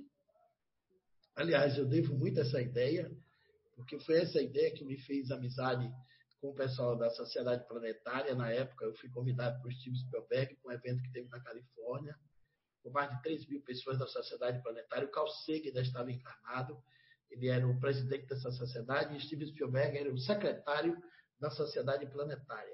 Eles reuniram cientistas e pesquisadores do mundo todo que tinham hipóteses interessantes sobre vida fora da Terra para orientar pesquisas. Eu tinha dado uma entrevista a um jornal chamado Psych News em Londres, e saiu uma página com a minha entrevista. A minha hipótese era diferente de tudo que eu tinha escutado lá, que era a hipótese dos astronautas antigos com a ideia reencarnacionista baseada nos exilados de capela. Então, era uma hipótese que deveria ser ouvida. Quando eu recebi a carta dele em minha casa, eu achei até que chegou por engano. Era a bandeira do, dos Estados Unidos, tudo colorido, com aquelas estrelinhas, e lá tinha meu nome. Disse, mandaram para o endereço errado. E aí eu abri com cuidado. Quando eu abri, tinha o nome Steven Spielberg. Aí que eu achei que tinha chegado errado mesmo. E de repente não era. Era um convite por cada entrevista do jornal Psych News. Então, esse é um assunto que eu estudo há mais de 30 anos. Os 40 anos de Espiritismo, 35 é estudando ufologia científica. E civilização antiga e extraterrestre, exilado de capela, é, são temas que é difícil responder em cinco minutos. Então, peço desculpa pelo, por ter quebrado o protocolo do tempo. Eu só queria falar uma coisa, é, é, assim, eu vou fazer uma crítica aqui construtiva, tá? Não só para quem está aqui na direção da CIU. Veja bem, eu chamo ele de professor, eu não consigo chamar ele de Clóvis Nunes, porque agora vocês entendem porque eu chamo ele de professor, porque ele é uma enciclopédia ambulante. Como é que nós, olha se a gente faz, olha se faz cinco minutos, olha quanto a gente ia perder de explicação. Então assim, ó, olha, a gente vai aqui até a hora que der que o professor é, aguentar e eu também. E quem quiser vai fazer outras coisas, quem quiser aprender fica ali, porque o tempo, esse negócio do tempo com ele, e olha que eu sou eu, eu sou aprendiz dele aí nessas questões todas do espiritismo, e eu quero até dizer uma coisa em público, que eu não sei se eu já disse aqui, mas talvez não tenha dito agora, mas eu disse há muitos anos aqui nessa, nessa bancada aqui, que o que me fez ficar no espiritismo foi o professor Clóvis Nunes, porque se não fosse esse lado do espiritismo, eu não teria ficado. Teria ficar, porque o, o, Chico Xavier foi uma linha que me fez ficar. Divaldo foi os cursos que precisava daquela dureza, aquela coisa toda lá do Chico Xavier, no lá espírito Chico Xavier, o Raudival Coim e Dona Vera. São baianos, né? Que, que, que lá no, no, Chico Xavier. E aí, quando eu conheci as fitas do professor Clóvis Nunes, que eu estava desistindo, já ia desistir do espiritismo. Isso, isso faz 30 e tantos anos já. Quando eu vi as primeiras fitas dele, que é daquela cassete, aquela fita cassete assim mesmo, foi aí que eu fiquei no espiritismo. Comecei a seguir de longe, né? seguir. Quando ela amadisse da possibilidade do professor vir para cá, porque ele tinha falado também de unidade, né? Do, do Zé Araújo, eu como médio nas horas vagas. Aí eu estava realizando um sonho de conhecer uma pessoa que me fez, quero agradecer pela sua existência, porque eu só fiquei. Eu sei que muita gente não alcança o que o professor fala, não alcança o que eu falo, porque são graus diferentes. Porque se a gente for observar na questão 178, e eu gosto muito da questão 180, quando fala que nós não vamos esquecer das inteligências que nós tivemos em outro mundo. Quando a gente passa de um mundo para o outro, na questão 180, fala sobre isso. Quando a gente passa de um mundo para o outro, a gente esquece, não, a gente mantém a inteligência, só que de outra forma, porque os corpos aqui são menos carbono e mais carne. Então, uma explicação dessa, gente, olha, vamos cortar esse negócio de cinco minutos, fica quem quiser, se vocês quiserem ir embora também, fica eu e ele aqui. O Eduardo, a gente dá uma, uma glicose na veia dele. Eu tenho uma condição conciliatória. Alcança quem tem, quem tem capacidade. O nosso evento vai até sete e meia. As perguntas, se a gente puder resumir, a gente resume. As que tá não certo. puder, a gente... Isso, professor. Muito eu bem. falar algumas coisas, mas o tempo realmente, para atender tanta Ela está dizendo que o senhor tem bom senso, eu não tenho, tá vendo? Mas eu sabia que vocês não iam obedecer mas eu, mesmo. Mas eu gostei de sua advocacia, viu? Oi? Eu gostei, da, eu gostei da sua advocacia. Advocacia, sim, sim. Você é advogado. Eu, já fui advogado em outros planetas, nesse aqui não. Muito bem, vamos lá. Tá, vou passar para a próxima pergunta que tem ainda a ver com o tema ali. Essa pergunta é para o Zé Araújo. Vem lá de Recife, é do André Luiz. Eita, só é. Recife hoje. Sim, ele pergunta assim: Hoje se vê uma invasão alienígena nos centros espíritas.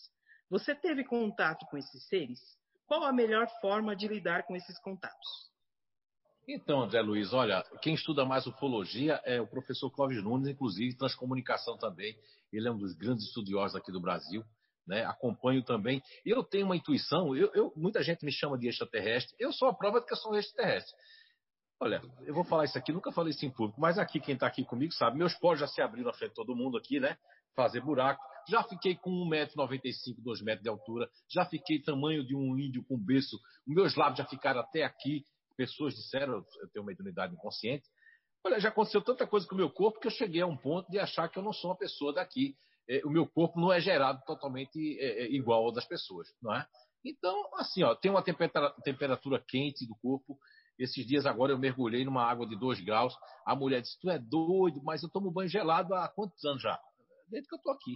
Aliás, desde que eu entendo por gente, eu tomo banho no, de tonel com minha avó que ainda tomava banho de tonel. Então, assim, eu sou a pessoa que toma banho gelado a 2 graus. Meu sonho é mergulhar lá na, naquele, lá na, naquele mar lá, na Noruega, não, que eu já tive lá, aquele outro lá do, da, da Rússia, na Rússia lá. Mas veja bem, eu, eu, vou dar, eu, vou, eu, vou, deixar a explicação técnica, se o professor quiser complementar, ele sabe mais do que eu, né? A gente tem que passar para quem sabe mais. O meu assunto que eu estou hoje e que desculpa a falta de modéstia, que eu, que eu entendo é do princípio elementar natural do ser humano e do comportamento humano. Desculpe a psicóloga aqui presente, né, Jaqueline, mas aí sim, aí realmente eu compreendo muito bem. Mas assim, ó, o que, como é que eu entendo, André Luiz? Eu entendo que o, o professor deu aí uma explicação que eu vou só. É fantástica essa explicação dele. Eu acredito que muitas naves, assim como vieram lá em Goiânia, ali, João Pessoa, né, na divisa ali de Pernambuco a Paraíba, que tem o melhor gaiamum, vou fazer uma propaganda, é um caranguejo grande, é muito gostoso de comer ali. né? Agora, o que é que vai acontecer? Acontece que eu penso assim, eu já recebi visitas que eu acredito que eu achava que estava no estado de vigília. Nunca falei isso para ninguém, estou falando pela primeira vez hoje. Mas é que eu fiquei confuso se era mediunidade. Veja bem, eu sempre fui um menino muito confuso. Aquilo existiu mesmo. Eu senti que vieram me visitar, me beijaram, mas não era espírito, era outra coisa, porque eu senti o toque assim e tudo mais. Então, eles vêm visitar a gente, André Luiz. Agora, essas pessoas que estão recebendo extraterrestre, com todo respeito, essa é uma opinião, sem julgamento, sem nada. Eu não posso dizer que sim, mas eu digo mais que não. Eu não posso, não sou uma pessoa é, é, que, tenha, é, é que tenha essa moral de falar, porque minha mediunidade é inconsciente. Então, do jeito que os espíritos vêm, escrevem pela minha mão, vêm fazer cirurgia, como houve uma época que fizeram mais de 100 cirurgias aí, sem usar nada, sem eu saber o que estava acontecendo, uma responsabilidade muito grande, foi um período, eu acredito que o extraterrestre ele, ele vai se manifestar espiritualmente. Olha, eu recomendo André Luiz ler da questão 178 até 180, na questão 804 do Livro dos Espíritos. Allan Kardec eh, nos revela, eh, a espiritualidade revela Allan Kardec lá pelas, pelo final da resposta que é grande da 804, que espíritos de outros mundos vêm aqui para nos exemplificar, para nos ensinar. E o professor falou de Albert Einstein, pessoas atrasadas de capela, essa história de Chico. E eu creio assim, aqui um extraterrestre se manifestar, eu não saberia, porque eu não saberia dizer. Eu vou deixar isso para o professor. Eu não vou saber responder por conta dessa minha mediunidade inconsciente. Mas eu acredito, eu, na minha opinião, eu acredito que não. Eu acredito que é, o espírito, se dizer que o extraterrestre pode ser um espírito. Né? Eu vou deixar o professor ali que ele entende muito. Eu, muito eu agradeço até você passar para mim esse tema, porque é um tema muito emergente e importante que a gente discuta. Existem dois movimentos ufológicos no mundo, dois grandes grupos. A ufologia científica, da qual sou envolvido e faço parte há mais de 30 anos, e o outro movimento chama-se ufologia esotérica. Essa ufologia esotérica é que envolve comunicações de espíritos, comunicações mediúnicas de extraterrestres, de visitas psíquicas. Nesse campo, eu confesso a vocês que eu até deixei de militar, porque é muito delírio, é muita fabulação. É, digo a vocês, tem casos que é caso de psiquiatria para medicação e internamentos em prazo de alta. Verdade. Olha, só para vocês terem ideia, eu fui em congressos de ufologia esotérica. E você não se, não se espante com o que eu vou dizer. Eu fui em um em Curitiba, aqui no Brasil. Entrou um cidadão da Europa, ele era lá do leste europeu, mais ou menos de 1,90m de altura, ele operou as orelhas, afinou, não era como as orelhas de Spock, era como as orelhas de um cachorro Doberman. Meu Você Deus. sabe que a orelha do Doberman é operada. Ele operou a dele, é. deixou duas pontas. Ele entrou no ambiente do Teatro Bahia, em Curitiba, teatro cheio. Eu era um dos conferencistas. E ele tinha um séquito. Todas as pessoas que iam atrás dele vestiam preto, uma túnica preta. Umas oito pessoas seguindo ele. E ele dizia que ele veio de Sírios e que um ser de Sírios engravidou a mãe dele e que ele era o filho mutante entre um gene de Sírio, de um homem de Sírio, com a mãe dele que era da terra. E nasceu ele. E ele operou as orelhas para ele se comunicar com o povo de Sírios porque aquelas antenas com quem ele falava com o povo da origem dele, da estrela de Sirius. E a gente estava no almoço e disse assim, interessante, quer dizer que quando você tem essas orelhas assim, é para você captar informações que vêm de lá. Ele disse, é, eu sempre sei com alguma antecedência o que vai acontecer aqui na Terra. Eu não me contive na mesa e fiz uma brincadeira. Eu disse, interessante, eu vi uma história uma vez, não sabia que existia isso. Tinha uma pessoa que estava no interior de São Paulo, passando na frente de um viaduto, ele batendo papo com um amigo que ele fez no McDonald's, uma amizade ali de um lanche, e ele parou assim, a 10 metros de um viaduto, disse, vamos afastar um pouco mais, recuaram, e ele levantou aqui no cabelo uma anteninha por trás da orelha, outra anteninha, e o rapaz perguntou, o que é isso? Ele disse, eu sou de Sirius. Esse viaduto vai desabar vai cair, vai matar gente e a gente deve sair daqui de perto porque vai ter é, estragos que vai chegar na gente aqui. É, vai ter pedaços de, de, de, cimento que vai cair mais longe do que nós estamos. Eles foram retomando para trás, né? Aí o viaduto caiu. E o colega dele que estava com ele disse assim: interessante, rapaz. Lá no seu planeta, vocês são os primeiros a saber das coisas. Aqui na Terra, quem tem essas antenas na cabeça é o último a saber das coisas. Como ele era estrangeiro, na tradução, acho que ele não entendeu que as anteninhas eram essas que quem tem é o último a saber, né? Mas você imagine que o camarada tinha esse discurso de público, operou as orelhas, se comportava como se viesse de Sírios, inventou uma história comprometedora para a própria mãe dele. E eu perguntei se a mãe estava viva, se a mãe testemunhava como foi essa copulação dela com esse ser de Sírio. Ele disse que a mãe já havia morrido, mas a mãe conta que recebeu a visita de um ser cinza na madrugada e que esse ser cinza engravidou ela artificialmente. E colocou um sêmen na, no, no, no ovário dela e fez a, a inseminação artificial. Foi uma cirurgia e nasceu ele. Mas o sêmen era de um, um homem tripulado. Então você veja a que ponto chega. Tem, eu fui num outro lugar, eu me lembro, estava com o doutor Jean André, no Natal, Rio Grande do Norte, dentro do hotel, e me apareceu um camarada que era um psiquiatra do Rio Grande do Sul. E disse: Eu vim nesse evento por causa do senhor, doutor Jean André, por causa do pesquisador Clóvis Nunes. Tem uma coisa a mostrar a vocês aqui, que é um segredo E naquela época era o tempo dos videocassetes. Ele tinha um videocassete portátil. Ele ligou na TV do hotel, acoplou tudo direitinho no quarto dele, fechou a porta, teve o cuidado de olhar no corredor para ver se vinha alguém. Ele estava com aquele. parecendo que tinha alguém perseguindo, ligou o vídeo, aí parecia um homem negro, fazendo a narrativa no meio de uma, uma floresta, mostrando as árvores, uma área assim, é, limpa. Ele está vendo esse homem, ele disse: O que, que tem, doutor? Ele disse: Olha, esse aí é uma cópia do original. Ele é meu paciente. O original foi capturado por outro planeta. O terreno está lá. Eles mandaram esse sósia e ele tem um chip, uma operação que está atrás da orelha. Ele se comunica com o outro que foi. E eu tenho tido dificuldade, porque ele voltou para a família e não é ele, é o outro. É uma cópia dele.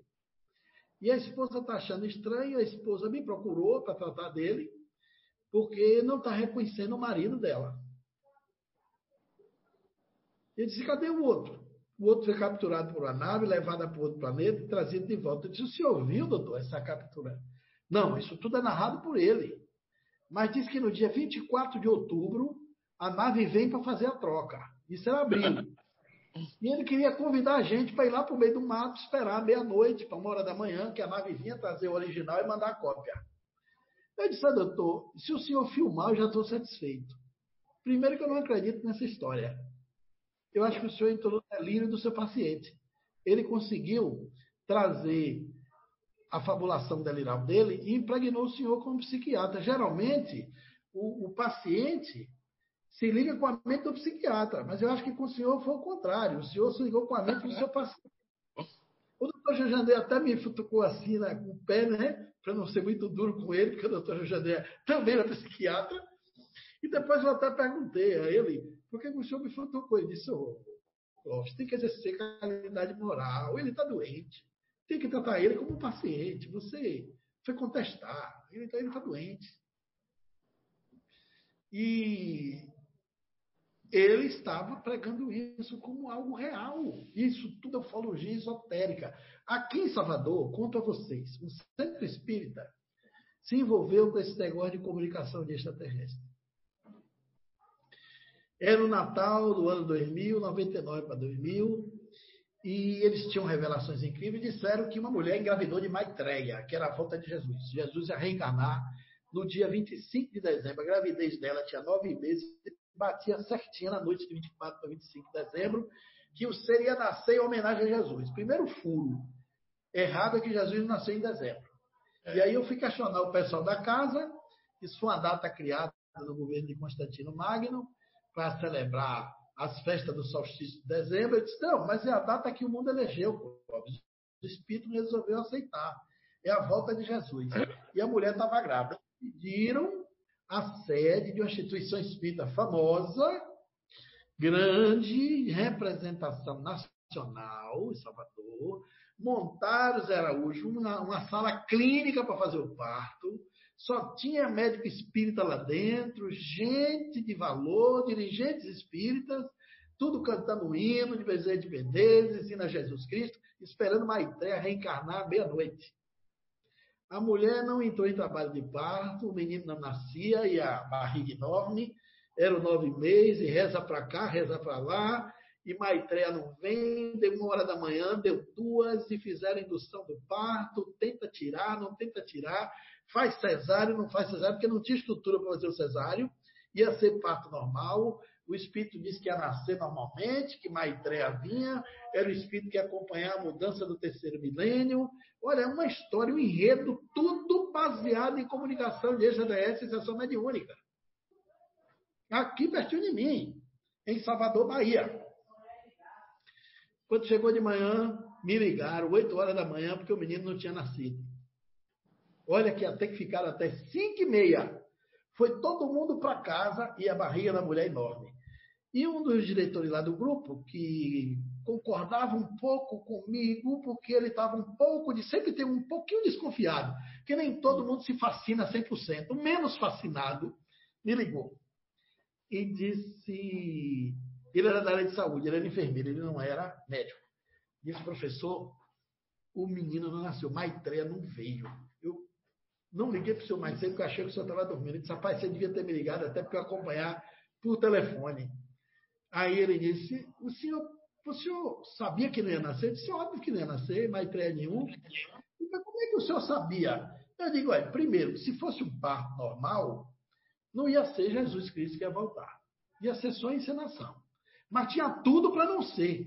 Eu, ele falou, por quê? Eu disse, vocês já fizeram o exame de gravidez dessa mulher? Tá aí, professor, acho que não foi feito, não. Eu disse, mas você. Ele se dava muito com o esposo dela, que aliás eram colegas de trabalho. O esposo dela era radiologista, trabalhava no meu hospital, que ele era enfermeiro. Ele fazia é, radiografias nesses exames. E eu disse, pois aconselha ela e a ele fazer urgente os exames. E nesse meio termo, eu sugeri consultar um médico amigo meu, lá em Salvador. Esse médico amigo meu já foi me ligando. Disse, não tem menino, não. É uma pseudociese, uma gravidez psicológica. Eita! Não tem nenhum feto na barriga dela. Quando foi feito o exame, dois dias depois não deu outra. Não tinha bebê. Eles todos fruto de uma obsessão, de um fato de fascinação coletiva, atribuída à comunicação de extraterrestre. Isso é ufologia esotérica. Agora ressuscitou, Zé, no movimento espírita brasileiro, uma opção de médium recebendo extraterrestre. O Ô, professor, deixa eu só interromper um pouquinho aqui. É, veio vários espíritos aqui falando, aí veio aquele que chama o senhor de garoto, disse, ó, ele aprendeu tudo comigo, Aí depois apareceu aqui para mim do lado esquerdo o, o, o, o doutor é, Jorge André dos Santos, falando do negócio do aniversário aí do senhor, com o aniversário dele. Eu não entendi muito bem o que o senhor estava falando, não sabia se estava doido para prestar atenção aqui, e ele também falando. Aí apareceu outro espírito também, que eu não sei dizer agora o nome, daqui a pouco ele me diz também que conheceu o senhor. Então foram os três aqui que apareceram aqui, tá? E eu só fazia sorrir para eles e cumprimentar, mas o doutor Jorge André dos Santos. Eles têm que estar aí de João de você de alguma forma, porque de de eu não sentiria jamais, né? É, então talvez a aqui. eu estou evocando eles assim na fala, é muito possível que eles estejam aí mesmo. É, aí o, o que chama o senhor de garoto fez. O doutor José André estava com esse amigo dele, ele que esse amigo que fez a captura. Então, repare bem, gente, que loucura aconteceu. Isso foi uma coisa que foi abafada lá em Salvador. Então, vocês veem entender por que, que eu abandonei esse terreno da ufologia esotérica. Porque não tem nada muito certo. É o pessoal que acredita em tudo às cegas. Você não tem prova nenhuma.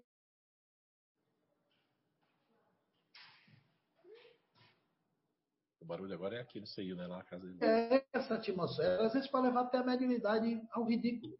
São espíritos até inimigos do espiritismo, que faz um plano a médio e longo prazo para lá na frente criar uma situação tão constrangedora que cria um prejuízo às convicções que o Espiritismo tem trazido para o mundo. E aqui tem uns quatro ou cinco médios no Brasil, dois mais evidenciados, que estão recebendo extraterrestre dando consulta de público.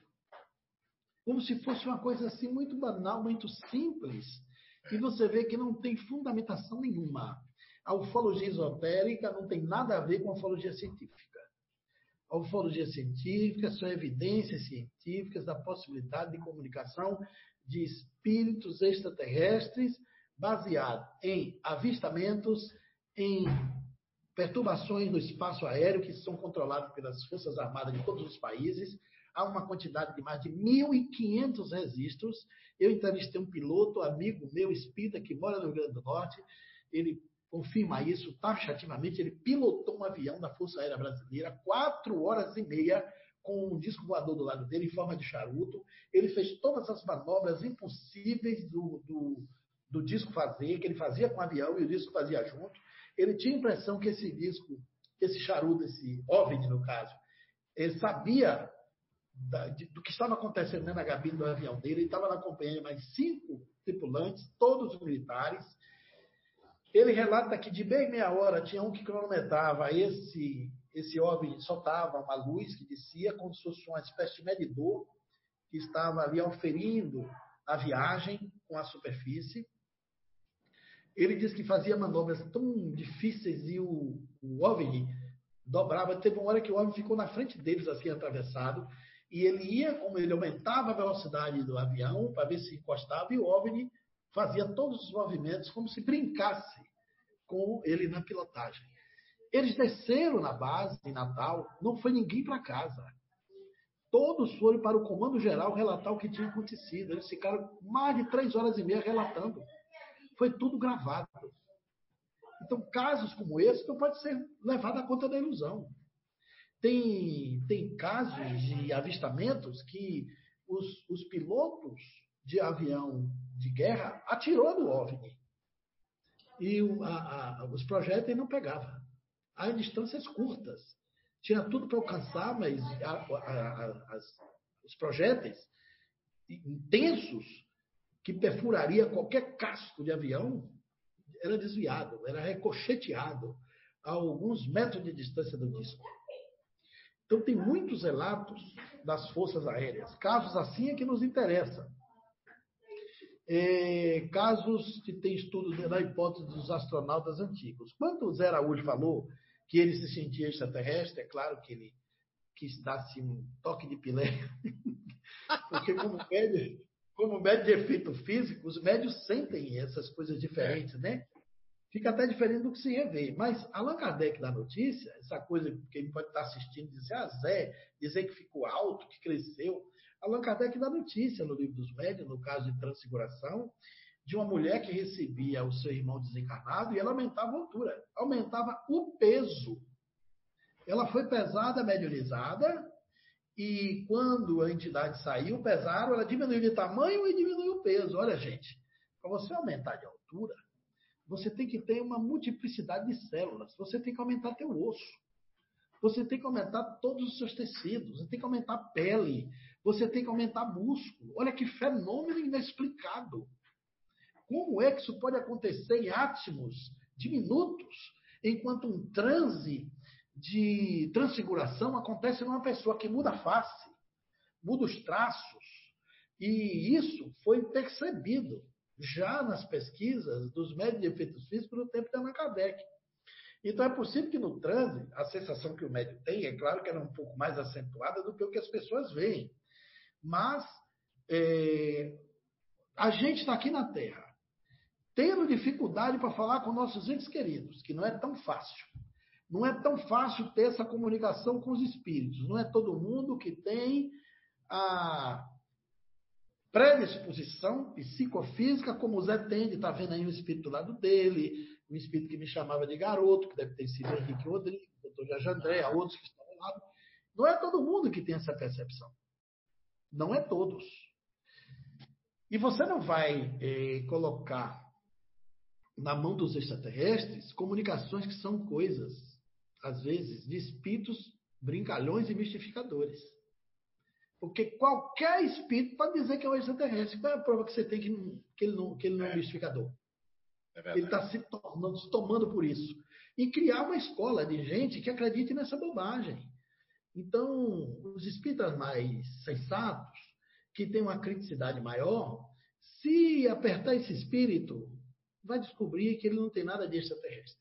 São só informações daqui mesmo, e ele é apenas um pseudo sábio um mistificador, e o médium que não tem, digo isso sem nenhum constrangimento, eu sei que eles estão ouvindo a live, eles têm público, têm muitos seguidores, eles fazem live aí, Zé, com duas mil pessoas seguindo, o povo acredita, está repetindo essas trofelias, essas informações extraterrestres, que são até contraditórias com os princípios doutrinários do Espiritismo. Isso não é Espiritismo, não é esoteria, não é, não é ufologia científica. Isso é fascinação. Ok, o André Luiz, né, que perguntou, né? Isso. Olha aí, essa sim é uma resposta contundente aí, professor. Não é? Agora vai ser para o senhor, né? Sim, vai é. ser uma pergunta. Mas, ah, na verdade, eu vou fazer duas perguntas que têm muita relação entre si. Tá? Como é que eu faço aqui? Assim, pode fazer. Posso fazer? Aí a pergunta é da Gabriele Lana. É, professor Clóvis, assisti a live de quinta-feira. Gostaria de saber por que os médios psicográficos semimecânicos precisam ter contato com a família do espírito que vai se comunicar. E aí, eu vou emendar com a pergunta do Alexandre Farias, que ele diz assim: um médio que psicografa semimecânico necessita ter antes da psicografia dados do desencarnado? Não necessariamente. O único dado que o médio semimecânico precisa é a data da morte e a data do nascimento. Só isso. E o nome da pessoa. Porque assim, quando o médio é semimecânico, o espírito exerce sobre ele uma predominância dominante para escrever. Essa palavra predominância, ela deve ser a tônica para a gente entender o trânsito da mediunidade. Porque o que existe da mediunidade nada mais é do que uma predominância da mente do comunicante com a mente do médium. Mediunidade é um grande Wi-Fi. O espírito, necessariamente, não precisa estar do lado do médico, com a mão na mão do médico acoplada. Não é assim que funciona. Isso é como se pensava no passado. O espírito pode estar distante. O espírito pode se comunicar até por dois médios ao mesmo tempo. Allan Kardec afirma no livro dos médiuns que assistiu um único espírito escrever por um médico em francês numa mesa e por inglês pelo outro. A redação era absolutamente a mesma. Quando você traduzia, era apenas questão de acomodação, mas o texto era a mesma coisa, era o mesmo espírito escrevendo por dois médios ao mesmo tempo. Pode ser no mesmo lugar. Eu assisti em Vila Velha, no estado do Espírito Santo, médio Júlio César Grande Ribeiro sentado aqui na cabeceira da mesa e a médio Lulu, era Maria de Lourdes de Souza, lá na outra ponta. Maria de Lourdes estava na ponta da mesa, uma mesa grande, onde sentavam sete, oito pessoas assim durante a palestra, Nesse dia eu fazia a palestra. O Júlio César pegou o lápis e começou a psicografia dele fazendo quatro linhas, uma abaixo da outra. Depois de quatro linhas, ele escreveu quatro estrofes, em versos rimados. A Maria de Lourdes Cordeiro, que estava lá do outro lado, começou escrevendo quatro versos e debaixo dos quatro versos, quatro linhas seguidas. Eles receberam, cada um, seis estrofes. Mas metade era linha traçada e metade era poesia. Quando eles terminaram, o Júlio César Grande Ribeiro disse: Lulu, ele chamava ela carinhosamente Lulu, eu acho que eu recebi uma psicografia cruzada. Você recebeu alguma coisa similar aí? Ela disse: sim o Espírito botou linhas aqui e versos. Não era a primeira vez que eles recebiam. Eles já tinham recebido, no total eles receberam 13. Essa parece-me que foi a oitava vez que eu estava presente. Já tinha ouvido falar do fenômeno, já tinha lido outras psicografias similares que os trabalhadores da casa haviam mostrado, mas essa eu presenciei, eu estava lá. E o júri disse: Você tem que começar a ler, porque eu recebi primeiro as linhas. Você deve ter recebido primeiro os versos. Aí ela leu a primeira estrofe e, pasme, amigos, ele completava. Quando ele lia os quatro versos que ele recebeu abaixo das linhas, completava a rima dos quatro versos que estava na psicografia de Lulu. O espírito que assinou foi nada mais, nada menos do que o poeta Castro Alves, que escreve de uma maneira inconfundível no seu estilo condoreiro. Não tem como você desconhecer uma poesia de Castro Alves, que são versos curtos, os decassílabos heróicos ali, versos pequenos, três, quatro palavras em cada verso, com aquele estilo estoico, vibrático, forte, e rimava, sem erro. O mesmo espírito psicografando ao mesmo tempo por dois médios diferentes. E Allan Kardec ainda pergunta os espíritos, e os médicos podem estar em outro lugar, em outro país, por exemplo? Ele disse, pode. E como o espírito pode estar em dois lugares? Ele disse, o sol é um só. E irradia para milhões de pessoas do mundo inteiro, sem sair do lugar. O espírito pode irradiar o seu pensamento para dois ou mais médios ao mesmo tempo, simultaneamente. Isso gera um sinal, lá atrás, há 163 anos, que a mediunidade é um grande Wi-Fi. Hoje, depois que você entende essa tecnologia de que estamos aqui, ó, todo mundo no Zoom, num único link, com uma única transmissão, todo mundo de vários lugares assistindo ao mesmo tempo, a minha fala e a fala de Zé todo ligado numa única sintonia, numa frequência de comunicação na sala virtual, o espírito também pode fazer isso. Então, vejam, quando o, o médio é mecânico, que os dois eram mecânicos, Lulu de, eh, Maria de Lourdes Cordeiro e o Júlio César eram mecânicos, os dois médios da Sociedade de Estudos Espírita de Paris, um que escrevia o mesmo espírito em francês, o outro em inglês, e quando você ia ver, a mensagem estava assinada pelo mesmo espírito, era o mesmo texto, na hora que traduzia, havia o mesmo texto, eram todos mecânicos. Nesse caso, o espírito predomina sobre esse médium, ele perde a consciência, ele não sabe o que escreve, o braço é tomado de uma velocidade, a, a, o calibre da letra cresce, fica maior do que a escrita normal do médium, o impulso é veloz, alguns pesquisadores falam da escreve a jato, porque é uma velocidade espetacular. Geralmente não tem erro de português, nem dificilmente quando o espírito erra faz até outro texto, mas regra geral eles não erram, eles não se atrapalham naquilo que escreve. A mensagem vem prontinha. Pode ter até um acento aqui, outro ali, uma vírgula, mas aí também o próprio espírito ajuda o médium a corrigir, a casos desse, dessa natureza, do espírito ficar no campo do médium. Allan Kardec até aconselhava o médium corrigir a psicografia logo de imediato, se possível algumas horas depois, porque ele ia tender a esquecer, ia perder a sintonia com o espírito, perderia o campo de contato, como a mente que criou não foi a dele, ele ia ler palavras que ele não entendeu o conteúdo. Mas se ele corrige logo após, a presença ainda do campo do espírito na mente dele faz ele saber que palavra é aquela. Ele consegue lembrar com mais facilidade se a correção, se a leitura do texto for rápida. Se passar dias, ele perde. Ele vai ter dificuldade em descobrir o sentido da ideia se ele perder aquela palavra, porque são palavras que vêm que às vezes não é do vocabulário do próprio médium. Então, na psicografia mecânica, o espírito que vem, ele toma conta do médium e a mensagem é intensa. Ela é a jato mesmo, ela vem numa velocidade, numa consistência de predominância que permite a originalidade, a autenticidade da comunicação estar ali no todo, embora sofra um pouco do conteúdo do médium. Na semimecânica, que é a mais comum, o médium não perde a consciência. O médium sabe o que está escrevendo. O médium sente, é claro, o impulso no braço mas ele serve mais com a mente do que com o braço. O médico semimecânico começa a prestar atenção ao que vem na mente, porque a comunicação se dá de psiquismo a psiquismo. Existe uma predominância, mas não é tão ostensiva quanto no médio mecânico. Então, na hora do diálogo com o ente querido, é preciso que o médio semimecânico entre no campo do espírito comunicante e do familiar. Então, o diálogo que se acontece antes não é para pegar dados. Se o médium de um semimecânico for tomar dados e anotar, desconfie, porque essa mensagem pode estar contaminada. E o médium mecânico, seu próprio autor, semimecânico, desculpe, seu próprio autor da mensagem, ser até um charlatão que está simulando receber o espírito. Quando acontece esse encontro da família, do familiar do consultor, de uma mãe ou de um pai que queira receber a mensagem, eu coloquei o nome disso de diálogo evocativo. Essa adjetivação foi eu que dei.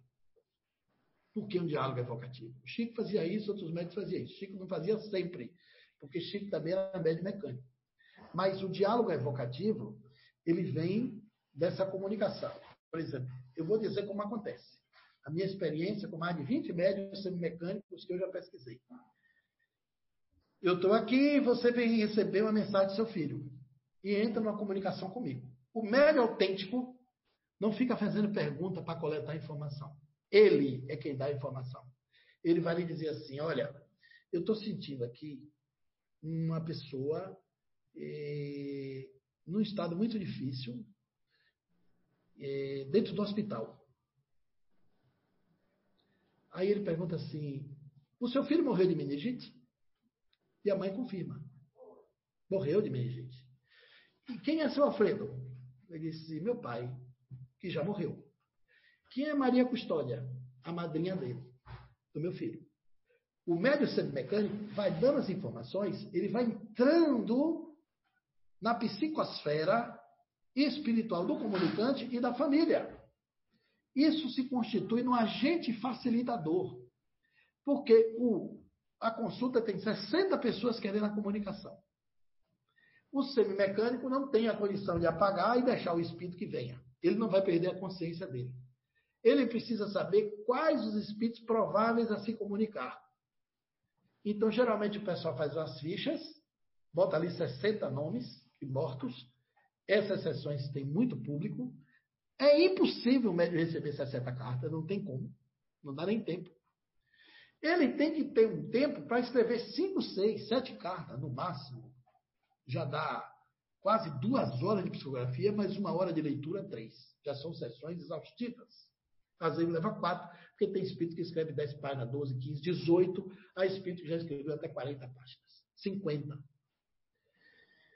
E aí, como é que ele vai selecionar? Como é que ele vai se portar? Então, eles criaram um método, um método facilitador. Ele pega aquela carta, eles pegam aqueles nomes, alguns fazem isso. Quando ele pega na carta, ele sente alguma coisa. Geralmente, se pede para escrever no punho. Essa orientação eu vi na psicografia de Célia do Carmo, que foi o maior médium de comunicação mediúnica que o Brasil já teve, para carta de entes queridos. Dona Célia pegava a carta escrita e ela sentia energia. Quando você pega uma caneta e escreve o nome do seu filho morto, José da Silva de Souza, que é o seu filho, que você botou o nome, que você viveu, que você conviveu, que você criou, você põe uma emoção quando você escreve aquele nome. Aquela emoção fica no papel se você escrever com seu punho, mas não fica se for digitado. Então, quando o médium pega aquele papel, é como se fosse uma psicografia tátil. No parapsiquismo dele, ele sabe se o espírito vai poder ou não se comunicar, porque o médium nunca sabe. Quando ele sente uma coisa diferente, ele separa aquela mensagem. Daquelas 60, ele vai separar, por exemplo, 10 ou 20. Aí ele vai fazer o diálogo evocativo com esses 10 ou 20. Diálogo de 3, 4, 5 minutos. Esse diálogo funciona como um agente facilitador, porque a mediunidade tem fatores predominantes e tem fatores também inibitórios e tem fatores estimulantes para o contato. Se naquele diálogo o comunicante revelar ao médium mais informações, entrar no psiquismo da mãe, na história, a carta já começou ali naquele diálogo. Eu vi e vejo, em muitos casos, que a psicografia já começa no diálogo. Os pais saem chorando na sala, saem emocionados, porque sabem que aquele médico não tinha informação daqueles nomes, nem daqueles conteúdos que ele está narrando ali. Isso é comunicação autêntica. Agora, se o médico fica perguntando como é o nome da avó dele, e anota. Como é o nome do tio? Como foi a morte? Desconfie. Porque aquilo pode ser uma pesca que esteja de braço do cotovelo dele, como pesquisador é, do Chico Xavier, o biógrafo, Marcel Souto Maior, foi pesquisar com o médio famoso em Uberaba e viu que tinha uma fichinha debaixo do cotovelo, escrito com letra minúscula. E ele ficava aqui por debaixo na mesa, olhando a fichinha e fazendo um genérico em todos os nomes e das datas que foi fornecida. Começava a fazer entrevista às seis horas da manhã, acabava oito, oito e meia, para poder receber quatro, cinco cartas. Aí você vai desconfiar. Mas no diálogo evocativo que os mecânicos fazem, não é uma espécie de comunicação prévia para criar sintonia, para ele saber qual é o espírito que vai comunicar. E na hora que ele vai para a mesa escrever, ele já tem noção que cinco ou seis daqueles dez espíritos que ele selecionou vêm se comunicar. Isso é também um tipo de evocação, porque para você fazer comunicação de cartas, tem que evocar o espírito. Allan Kardec diz uma coisa muito certa. Se você não fizer um chamado para um espírito determinado, se você não evocar ele, nenhuma razão ele tem para fazer contato com você. O médio semimecânico ele tem que ser também um evocador, junto com a equipe, com a natureza do trabalho e com a família. Porque quando a mãe sai de casa, pensando em se comunicar com o filho, está evocando o filho. Quando ele vai para o centro deseja que o filho venha, aquilo já é evocação. Porque a evocação não é o blá blá blá dos lábios, é o sentimento que sai, a saudade positiva que a pessoa emite. E aquilo cria um campo.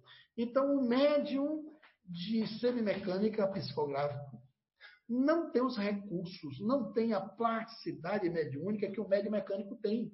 Para ele é mais difícil. E como ele quer servir, como ele quer ajudar, ele se adapta aos elementos facilitadores para que aquela comunicação flua com confiança. Ele, inclusive, vai para esse diálogo para ele errar menos. Para ele ter, ser um carteiro melhor, porque o médium no caso da semimecânica, ele não é uma cópia xerox por onde o espírito passa a mensagem. Ele é um intérprete. Naquela hora, não é só o espírito que fala pelo médium. O médium também fala pelo espírito. Eu vi médium sendo mecânico, por exemplo, o espírito dizer assim, ia xingar um palavrão. Na hora que ele ia xingar o palavrão, ele disse assim, minha mãe, eu te amo. Aí ele botou pra caramba. Mas na hora que ele leu de público, ele disse, eu te amo pra caramba. Mas ele chegou no ouvido da mãe e disse assim, olha, ele não quis escrever pra caramba, não. E xingou um palavrão. Ela disse, meu Deus, ele falava isso para mim todo dia. E eu dizia, você não tem outro nome para botar aqui nesse palavrão? Quer dizer, o médico filtrou. Se ele fosse mecânico, talvez ele não filtrasse.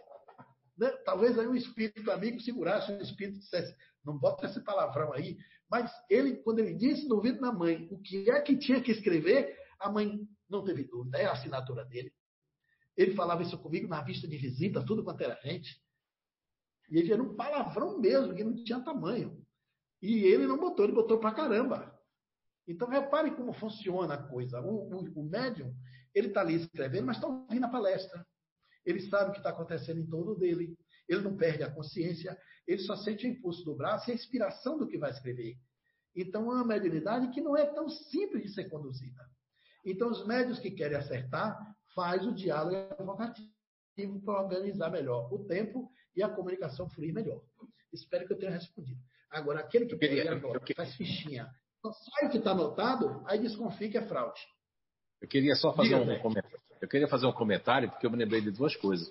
Lembrei, primeiro lembrei de uma visita que houve aqui de um médico português chamado José Lucas. Ele nunca conhecia os casos. A Nice, eu não estava na época, no momento eu estava trabalhando, ele estava aqui no, na, no, nosso tratamento dia de segunda-feira, que por causa da pandemia está um tanto suspenso, praticamente suspenso. E na segunda-feira tem um tratamento. E ele veio num périplo aqui para o Brasil, veio para o Foreblu, então, José Lucas, veja que mediunidade desse estilo mesmo que o professor está dizendo. Eu, eu atesto que esses são os verdadeiros médicos, porque eles podem, eles podem fazer a, como é que é, a, a transição, a tradução. Os nossos médicos da casa a, praticamente são, é, são todos semi-conscientes, são é, semi-mecânicos, né, que é o nome correto. E, e, isso acho que está certíssimo, porque o que importa é a índole do médium, o caráter, a comunicação. E eu tenho uma intuição de que isso cada vez mais vai diminuindo, por isso que o médio mecânico é raro, por conta das intempéries que existem, magnética, sintonia e etc. Eu me lembrei de outro caso, além do José Lucas aqui, ter falado dos casos, ele não sabia nenhum. Quando a pessoa deitava, antes que, que lesse qualquer coisa, a ficha, ele estava dizendo o que a pessoa tinha, o que não tinha. E, meu Deus, como é que ele podia saber que estava nas fichas guardadas, que são fichas científicas de acompanhamento? Olha só, é essa mediunidade aí, dessa leitura, né, que ele foi falando. E aí eu me lembrei, viu? É, a, o que que acontece? Eu me lembrei no Janga. Me lembrei agora, me veio uma passagem na minha memória, que eu não ando muito bem da memória, mas me veio agora. Eu estava no Janga, com o professor Clóvis Nunes lá, no Janga, e tinha quase 500 pessoas, era 8 horas da manhã, nós estávamos fazendo um seminário juntos, né? E eu me lembro que eu cheguei a psicografar ali, numa atmosfera daquela, eu estava até meio é, é, é, é, acho que veio o um recado para alguém, dentro de 500 pessoas, como é que você vai conhecer ninguém ali, né? Veio um recado para alguém lá, uma senhora até, é, uma senhora é, preta, muito assim, que estava, ela levantou-se, não sei se foi o pai dela, alguém deu um recado para ela lá, mas eu já cheguei em Portugal, em determinadas localidades, de botar em papel para mim e não acontecer, ou acontecer uma psicografia muito recado, e já cheguei em lugares que ninguém tinha papel, de repente eu queria psicografar, eu começo a ficar vermelho, perco um pouco minha consciência, e veio até é, é, psicografias de acidentes que aconteceram, é, uma, jovens que sofreram um acidente, num lugar que eu não sabia nem onde era, foi a minha primeira vez em Portugal em 2013, e aquilo foi totalmente mecânico, porque elas davam nome, davam apelido, davam um monte de coisa, falava do que é, do que não era, então assim, a, a mediunidade em termos de, de, de, de estudo tem muito para se aprender. O que o professor trouxe aqui para todos vocês aqui da, do CI, que são poucos que estão aqui de máscara, e os que estão nos assistindo aí, é, é, é uma questão de estudar e não de desmerecer os médios assim, porque assim, ó, professor, não estou aqui fazendo autobiografia, mas primeiro, eu nunca quis ser médio, sofri um monte, quase que sou internado na psiquiatria em Recife, na Conda Boa Vista. Eu fiquei três anos ateu, que o meu, o meu Deus era Carl Sagan, esse que o senhor falou hoje aqui. Eu era ateu mesmo por convicção. Quem fosse católico falasse de religião, para mim era burro. Eu tinha até um preconceito. Eu era meio arrogantezinho assim, porque me tornei aquele ateu com muita raiva por tudo que eu passei, de me chamarem de doido, de não poder andar de bicicleta. Esse dia eu estava dizendo para mim, queria tanto andar de bicicleta, mas eu não podia porque aparecia a parede, eu tinha que contorcer toda a bicicleta, os meninos começavam a dizer, ah, com esse doido eu não ando mais. Eu já passei tanta coisa, e que não é que quando eu digo que eu não quero ser médico, é uma verdade, eu não quero. Mas se vier uma mãe, um recado, vier um, cientista como o professor é, é, é, é Otton Weiburg, né? Que trouxe ali a questão de alcalina tua alma, uma psicografia que teve um médio na espiritualidade e eu fui o segundo médio.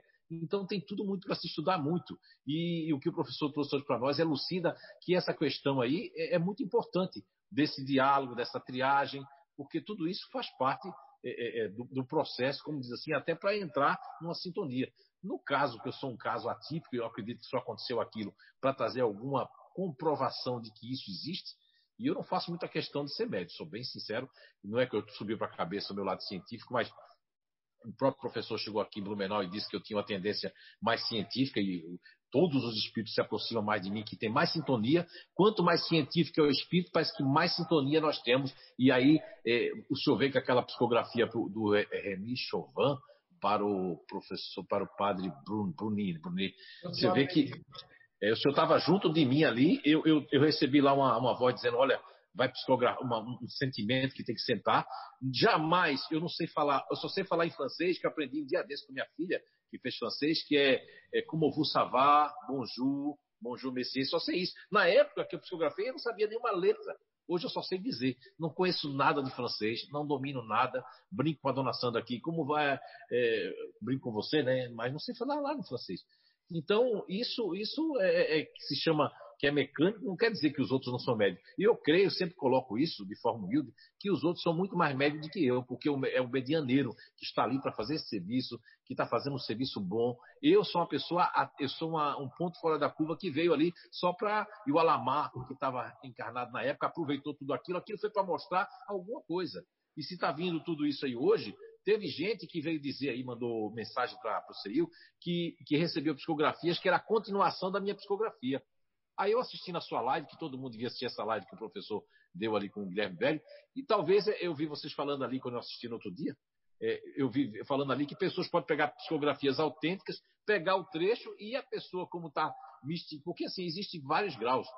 Pessoas místicas, tanto na área da ufologia, que é esotérica, como pessoas dentro do espiritismo, é o movimento espírita. Agora, aqueles que estão com Kardec, porque assim, eu não vou julgar o professor Clóvis Nunes. O que o senhor faz da sua vida pessoal não me interessa, nem da vida de ninguém aqui. Agora, o conhecimento que o senhor tem, o conhecimento que o senhor traz, isso aí é a verdade sobre as questões de Kardec, a questão realmente da doutrina espírita. Isso aí é doutrina espírita pura, ok? Você, você tocou num ponto muito importante. A sua natureza mediúnica lhe libera desse diálogo. Porque você se apaga e a mensagem vem, você nem controla. Quem vai escrever, qual é o espírito que vem. Você é tomado pelo choque mediúnico e a mensagem passa. Você pode saber algumas coisas antes, mas no momento mesmo você se desliga. Você retorna e você não lembra do que aconteceu as páginas estão escritas. Se você exercitar muito isso, você fica com um pouquinho de semiconsciência. Isso vai te dar um pouquinho, você vai lembrar de alguns trechos, algumas coisas, se exercitar muito. Se não exercitar muito, fique inconsciente por um bom tempo, porque as experiências dizem que os médios 100% inconsciente vai ganhando 10, 12, 15, 18, até 20% de consciência. Mas, é, regra geral, o médio inconsciente é aquele que não guarda consciência do que acontece durante o exercício do seu trânsito. O semimecânico ele guarda. Só que para o indivíduo ser médio, tem que ter coragem para fazer isso, boa vontade, disposição, renúncia. Ele tem que se expor, porque ele sabe que ele é um instrumento imperfeito, que ele, ele é o intérprete dos espíritos. Ele está ali para servir, mas ele sabe também que o espírito quer que ele dê o recado. Os médios são chamados a fazer isso. E essas fotografias públicas exigem que tenha muita lisura por parte do médium, porque é fácil fraudar, hoje com as redes sociais e tudo mais, né? Quando você colocou aí, que viu minha live, e que eu falei que havia médios que pegavam a segunda carta, por exemplo, lá em Recife, você psicografou uma, uma média, uma, uma, uma comunicante, um espírito, aí em Blumenau. E a mãe dela morava em Recife. Ela morreu de, por um assalto em Recife, ela foi assassinada. Aí essa mensagem circulou nas redes sociais. Um médium fraudador, mistificador, que foi a Recife, pegou, não sei se você teve conhecimento disso, não. pegou a sua psicografia autêntica, copiou os dados sérios e fez outra carta. Meu Deus. Ele fraudou a segunda carta. Ele só recebe, eles, são mais de um que faz isso. Ele só recebe a segunda carta de um médium autêntico que recebeu. Antes de ir na cidade, ele já entra na rede social para ver se você, se Nilton Souza, se o Orlando Noronha, se o Alaô, outro médium sério do Brasil, recebeu uma página. Se recebeu, ele faz a segunda. Ele vai nas redes sociais e completa vê o que falta, bota uma coisinha ali e cita os nomes dos modos que você citou. Uma mãe cheia de dor, com a vontade de se comunicar, quando recebe a segunda carta, o que, que ela vai pensar? É minha filha mesmo, porque ela não sabe da outra mensagem que eu recebi e disse praticamente a mesma coisa na primeira. Ela veio confirmar que é ela. Ah. Vê como é fácil enganar? Olha quando o médio tem a, a má fé, ele usa a carta autêntica para fazer a falsa. Que pena mas ele nunca faz a primeira carta. Ele está sempre usando. Isso é uma das pistas que quem pesquisa descobre a fraude. Porque a fraude ela é subliminar, ela é bem feita, ela é feita para enganar, para iludir. Então a pessoa fica crente que está recebendo uma carta autêntica. O ruim, Zé, é saber que no Brasil tem oito médios fraudando, fazendo isso. E agora estão fraudando na internet, dando consulta pela internet. Você dá o nome, de manhã e ele vai fazer a live de tarde. É o tempo que ele entra na rede social, sabe tudo sobre seu filho e sobre o seu ente querido, e aqui ao vivo ele começa a falar e você está pensando que o espírito está do seu lado. E o espírito não está. O espírito foi o Facebook, foi o Google, foi um arquivo de cemitério ou foi o Instagram, de onde ele tirou os conteúdos para dizer às pessoas. É lamentável saber que isso existe, né? Mas nós estamos num país. Veja bem, as mas Clóvis Nunes, vocês estão falando uma coisa muito séria. Será que as pessoas têm coragem de fazer isso? Ora, se tem. O doutor Jean André me dizia uma frase muito certa. No dia que aquele homem saiu daquele hotel com aquele computador debaixo do braço, crente que ele estava tratando de um abduzido, que era cópia, que era um clone, que o original estava lá e o, o cara estava ali copiado para ser trocado pelo original na nave. Você veja o ponto. Ele disse uma frase que eu nunca esqueci. Essa frase sempre me acompanhou. Ele disse: Meu filho, tem muito doido solto nesse mundo. Porque antigamente se prendia os doidos, né? Então ele usava esse paralelo, dizia: tem muito doido solto. Eu disse, mas doutor Jajandré, que loucura, ele acredita nisso, ele é um psiquiatra. Aí ele me disse o nome da doença psíquica que é quando você acredita no delírio e passa a acreditar numa ideia ridícula como se fosse real, que é um transtorno dissociativo da realidade. E, no caso aí, entra os componentes espirituais da fascinação, que é um tipo de obsessão que Allan Kardec é, contabilizou na classificação. Obsessão simples, fascinação, Sim. subjugação, possessão, obsessão física. A fascinação é quando o espírito hipnotiza você e leva você a pensar em ideias estapafúrdias, crer em coisas absolutamente esdrúxulas, como se isso fosse um fenômeno de verdade. Por exemplo, o pastor Jim Jones levou 800 ao suicídio nos Estados Unidos. Todo mundo tomou veneno para encontrar com Deus e encontrar Jesus. Isso é um tipo de fascinação. O Osama Bin Laden botou 18 homens para morrer matando e matar morrendo dentro dos aviões quando explodiu as duas torres gêmeas cada morto, ia encontrar com doze virgens, ia ser recebido lá com decoração, né? Então as pessoas acreditam naquilo, se fascinam a tal ponto que acreditam naquilo.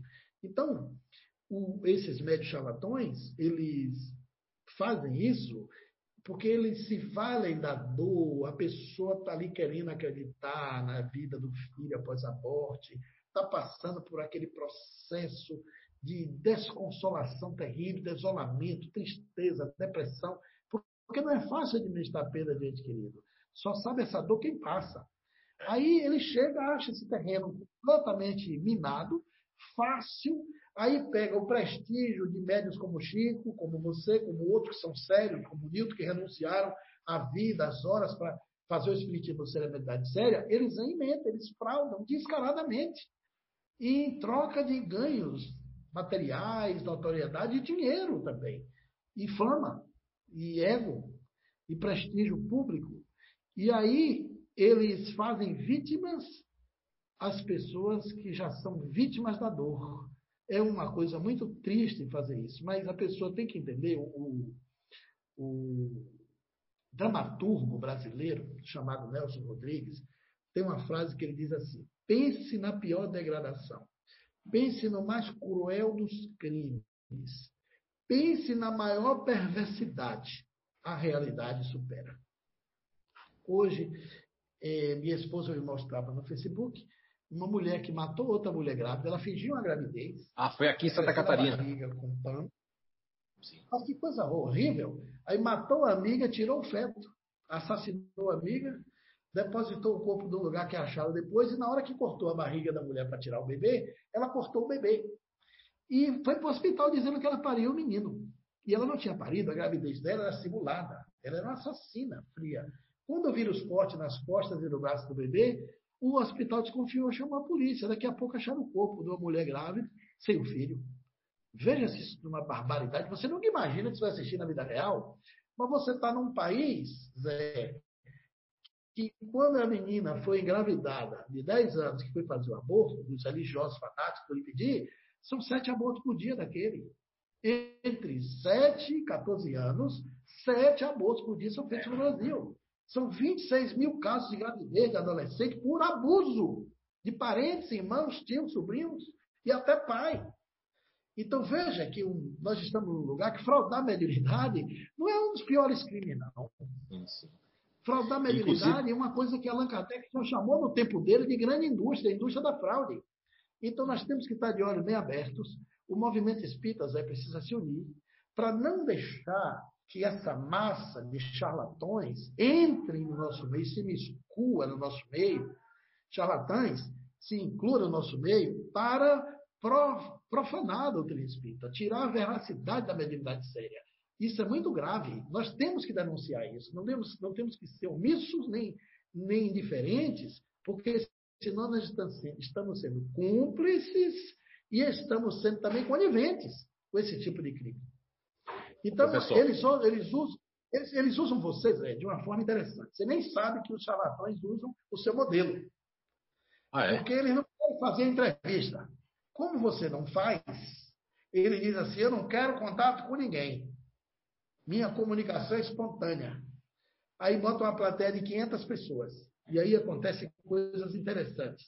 Eles vão e recebem cinco mensagens. Incrível, duas não estão tá na plateia. A plateia tem 500 pessoas desejando, uma, duas, três não estão tá na plateia. Eles pegaram tudo nas redes sociais antes, já vai com a mensagem prévia na cabeça para montar, leva os dados, quatro, cinco nomes de cada família, pelo nome de um ele tira o restante. Aqueles dois que não estavam na plateia, sabe quem é? Pessoas que entraram na rede social, disseram que iam e não foram. Aí ele entrega a mensagem aos organizadores da cidade os organizadores batem no endereço da pessoa. Diz, olha, a senhora não foi na reunião de psicografia lá da nossa casa espírita, mas sua filha mandou uma mensagem, está aqui. A mulher pensa que é autêntica, porque tudo tirado das redes sociais, ela não foi, mas o filho foi. Agora, você acha que está certo? Lógico, a espiritualidade controla quem vai escrever. Tem 500 pessoas ali esperando a carta. Dois que nem deram a mínima e não foram, porque não valorizaram, recebem, e os 500 que estão ali não recebem a carta você já começa a desconfiar. A espiritualidade não poderia cometer injustiça dessa. Mas eles não querem fazer entrevista. Sabe por que não querem fazer entrevista? Porque eles têm tudo pronto. A carta já está previamente elaborada, tirada das redes sociais, entendeu, Zé? Então ele usa o modelo do médio autêntico para dizer que são autênticos. Que eles recebem na hora, sem contato com ninguém. Então, eu queria só fazer um acréscimo ali eu penso que o que o senhor falou ali do, da questão do, de nós nos unirmos, o movimento espírita, eu penso que, eu acredito até que na nossa casa deve haver pessoas aqui, apesar que é um recanto do saber, a proposta aqui dos espíritos científicos, de estudos e etc. Mas eu creio que, que esse, essas pessoas não estão totalmente incautas, não. Elas se tornam-se tornam incautas porque não estudam, porque não buscam o lado científico da, é, é, da doutrina espírita, não, não, não, estuda, não conhece as perguntas dos livros espíritos, não conhece as revistas espíritas, gostam, nada contra, mas gostam de ler só romances, mistificam as coisas. Então, esse aglomerado de novos adébitos do espiritismo, é, quando é, se aglomeram no sentido dessas mães, como o professor falou ali, de dor, e que é a segunda dor, porque ela é vítima duas vezes, é verdade, eu penso assim, aqui que quando dizia um professor, eu vou passar agora para fazer a pergunta, quando diziam das crianças índigas, médios aí famosos no Brasil no mundo, eu, eu sinceramente, no meu, eu, eu, eu, lógico que eu não vou tirar as coisas boas, porque as pessoas julgam muito. Ah, é, por exemplo, o professor Cláudio Nunes está descredibilizado, o Zé Araújo está descredibilizado, fulano está descredibilizado, mas por quê está descredibilizado? Porque nós somos humanos, né, professor? Então as pessoas querem encontrar naqueles que têm uma verdade natural os obsessores e tudo mais, quer encontrar para que aqueles se afastem daqueles que dizem a verdade, porque a verdade dói. Quantos espíritas têm problemas de sexolatrias, de, de, de desvio de conduta usando o espiritismo para ganhar dinheiro? Uma coisa eu tenho certeza do senhor e de mim, isso eu posso dizer porque conheço sua vida e sei que já disse isso publicamente, que nós não dependemos do espiritismo. A gente vai é, trabalhar trabalhar muito fora, buscar outros recursos, buscar coisa para sobrevivência.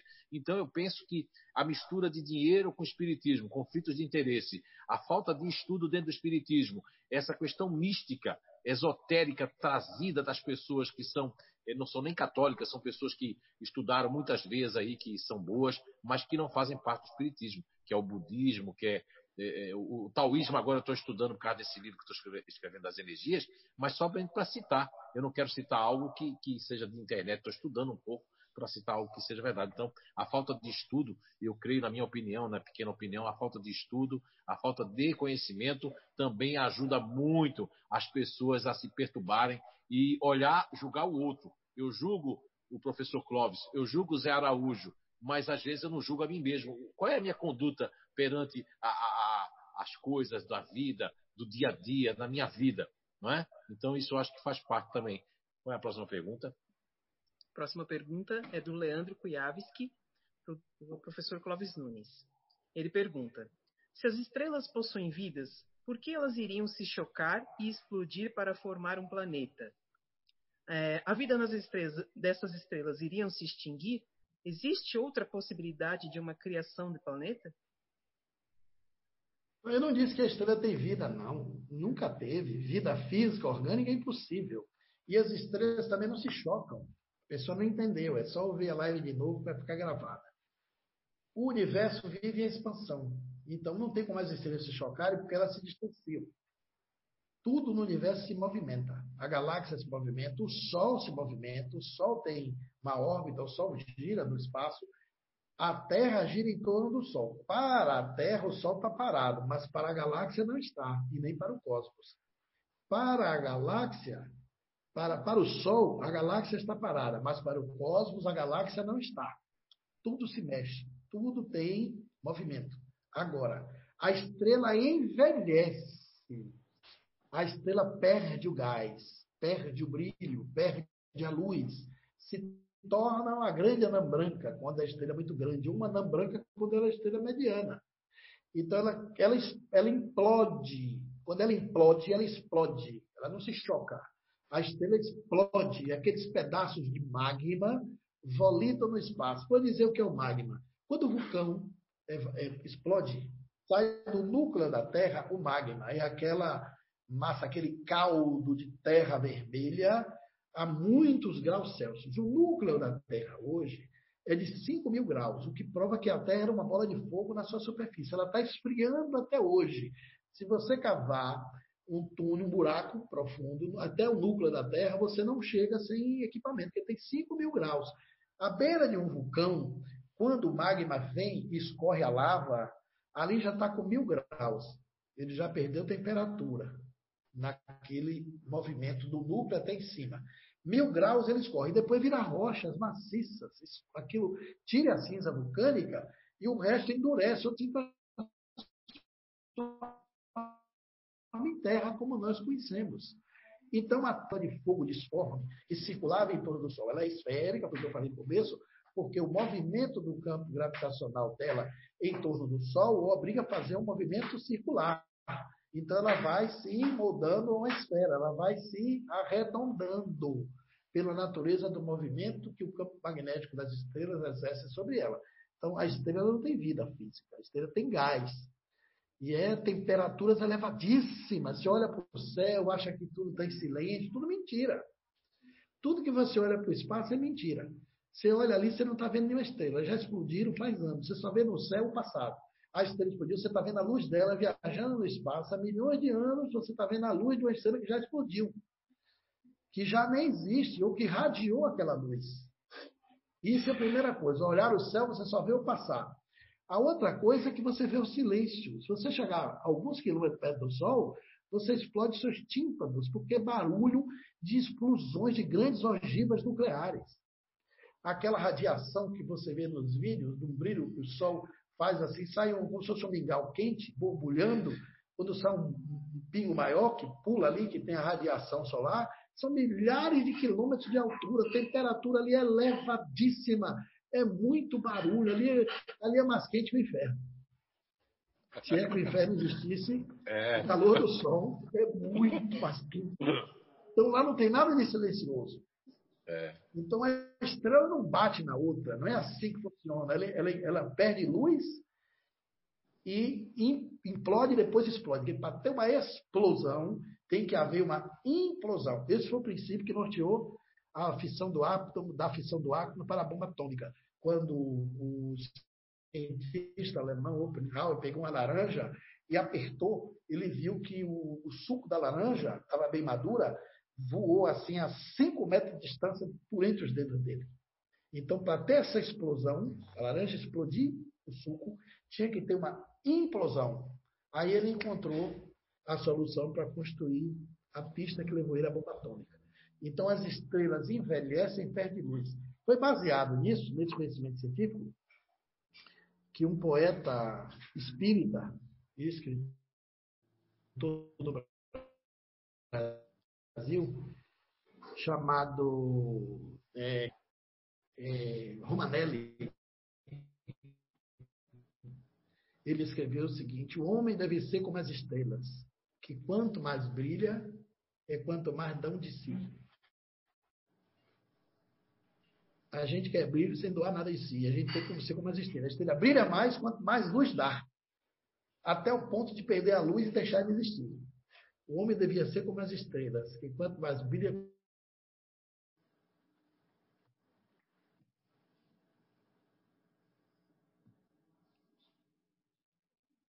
Oh. Cortou? Travou aqui. Não, não, é só a internet dele. Hã? Internet É do professor lá? Ficou. É, temos um problema ali lá com, com o professor Clóvis Nunes, mas logo vamos retomar. Né? Ele está fazendo a resposta ali da pergunta das estrelas. Caiu ele... a minha conexão, viu, Zé? Ah, porque ficou travado ali no final, a gente escutou até o Romanelli, né? Da questão das é, estrelas. Rubens Costa Romanelli, um livro belíssimo que você está na live, adquira esse livro chamado O Primado de Espírito. É uma viagem para o universo do autodescobrimento. E lá tem essa frase: o homem deve ser como as estrelas, que quanto mais brilha, quanto mais dão de si. Quanto mais dá de si. Então, quanto mais você dá, você tem brilho espiritual. A estrela funciona assim. Quanto mais ela dá brilho, mais perde a vida. Muito bem. Pode fazer agora a outra. A próxima pergunta é para o Zé Araújo, vem da Salete Rosinski. É possível termos regressão de memória espontânea durante o sono físico? Por que quando acordamos trazendo, trazemos junto toda a carga emocional, boa ou ruim? Isso é tão intenso que às vezes pode durar meses. Qual é o objetivo disso e por que isso é permitido? Olha, é, até onde me foi permitido, eu não, não, sou pessoa conhecedora de regressão de memória. Na, no livro dos Espíritos, da questão 400 até 412, fala sobre o capítulo que fala sobre o sono e os sonhos. Então, Allan Kardec ali ele faz uma série de perguntas muito interessantes sobre isso, né? sobre esse desprendimento, esse desdobramento. É, em mesa mediúnica já tive aqui alguns desdobramentos. Agora, no sono de vigília, naquele sono né, que nós estamos ali, é, ser facultado uma regressão de memória, tem que ter muitos é, objetivos, necessidades. Eu fico muito com uma coisa que o Espiritismo eu aprendi, isso há quase 35 anos atrás, que é a questão de, do esquecimento, o véu do esquecimento do passado. Eu creio que se fosse para nós lembrarmos, fazer uma regressão, voltar até lá atrás, para saber o que nós fomos, o que nós não, não somos, eu acredito que isso só vai ser necessário quando há um trauma, quando a pessoa tem uma. É, tem uma história que eu contava há muitos anos aqui, que é de uma psicóloga, não sei se é Elizabeth Kleber-Ross, talvez o professor Closnon já ouviu falar nessa história. Eu vou minimizar um pouco que um rapaz, um menino, uma criança, ele quando via os pássaros bater as asas, ele desmaiava. Então ele desmaiava toda vez que o pássaro, a mãe dele ia com ele no lugar, deixava até sem sair de casa, que o pássaro batia as asas, ele desmaiava. E até que ele estava no consultório da psicóloga, vou contar o sabor das minhas emoções, e aí a psicóloga viu que quando o pássaro estava na janela, o pombo bateu as asas e o menino desmaiou. Então isso era, ele desmaiava.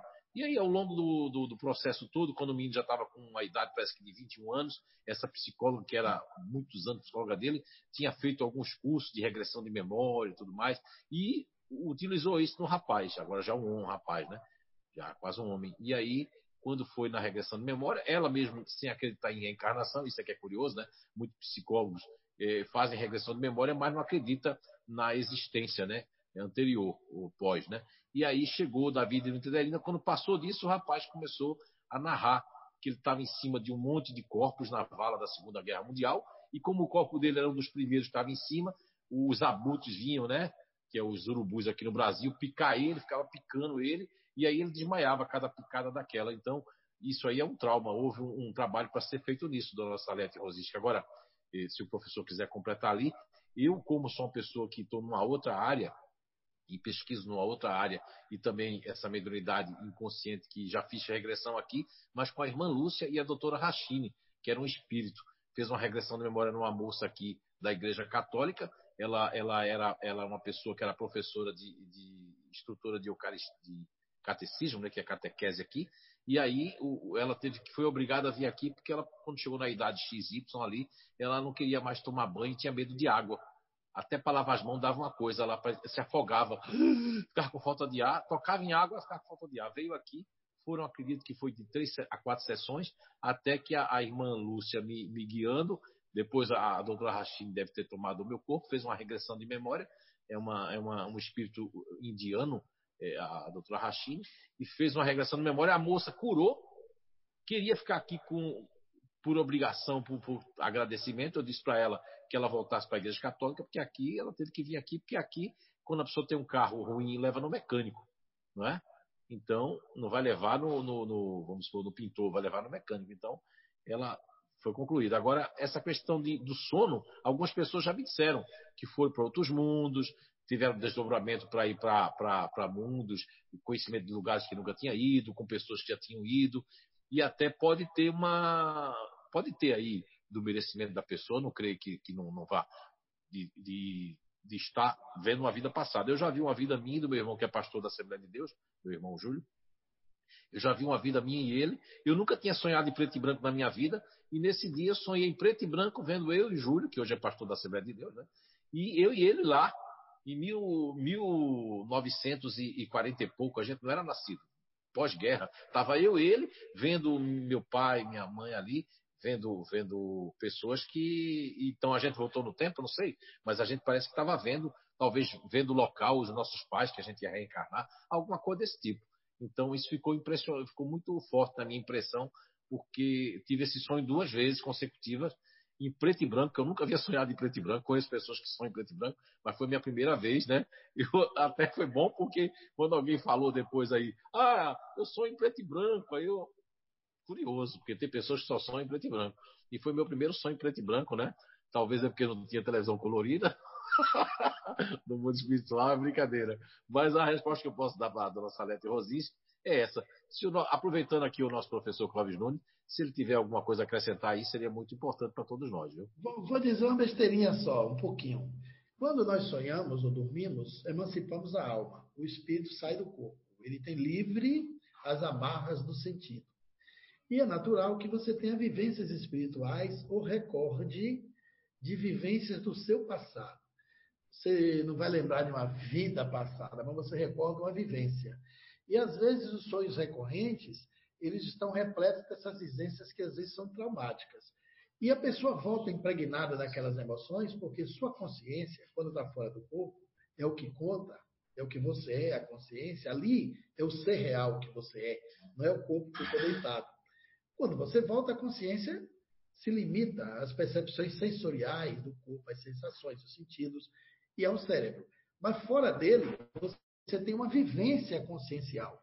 E é natural que a consciência se impregne no meio ambiente onde você ficou inserido fora do corpo. E aquela vivência te leva à emoção, porque você viveu aquilo. E você traz para a estrutura física, ao acordar, ou a sudorese, o mal-estar, ou a impressão, ou a alegria, ou o estado de aceleração cardíaca, ou o estado de trauma, quando o sonho é aquela vivência. Então, existem vários tipos de sonho. Varia de pessoa para pessoa. Você tem um sonho provocado por alimentação, que é um sonho orgânico. Se você comer uma feijoada ou comer uma comida forte, um churrasco, e for dormir de noite, você vai ter pesadelo. Porque o estômago leva 20 minutos para avisar o cérebro que está alimentado. E aí você dorme enquanto está tendo essa fluência de conexão, você passa a ter delírios, imagens que são os pesadelos provocados por estrutura orgânica. Outro sonho é fruto dos desejos dos recalques, mal resolvidos.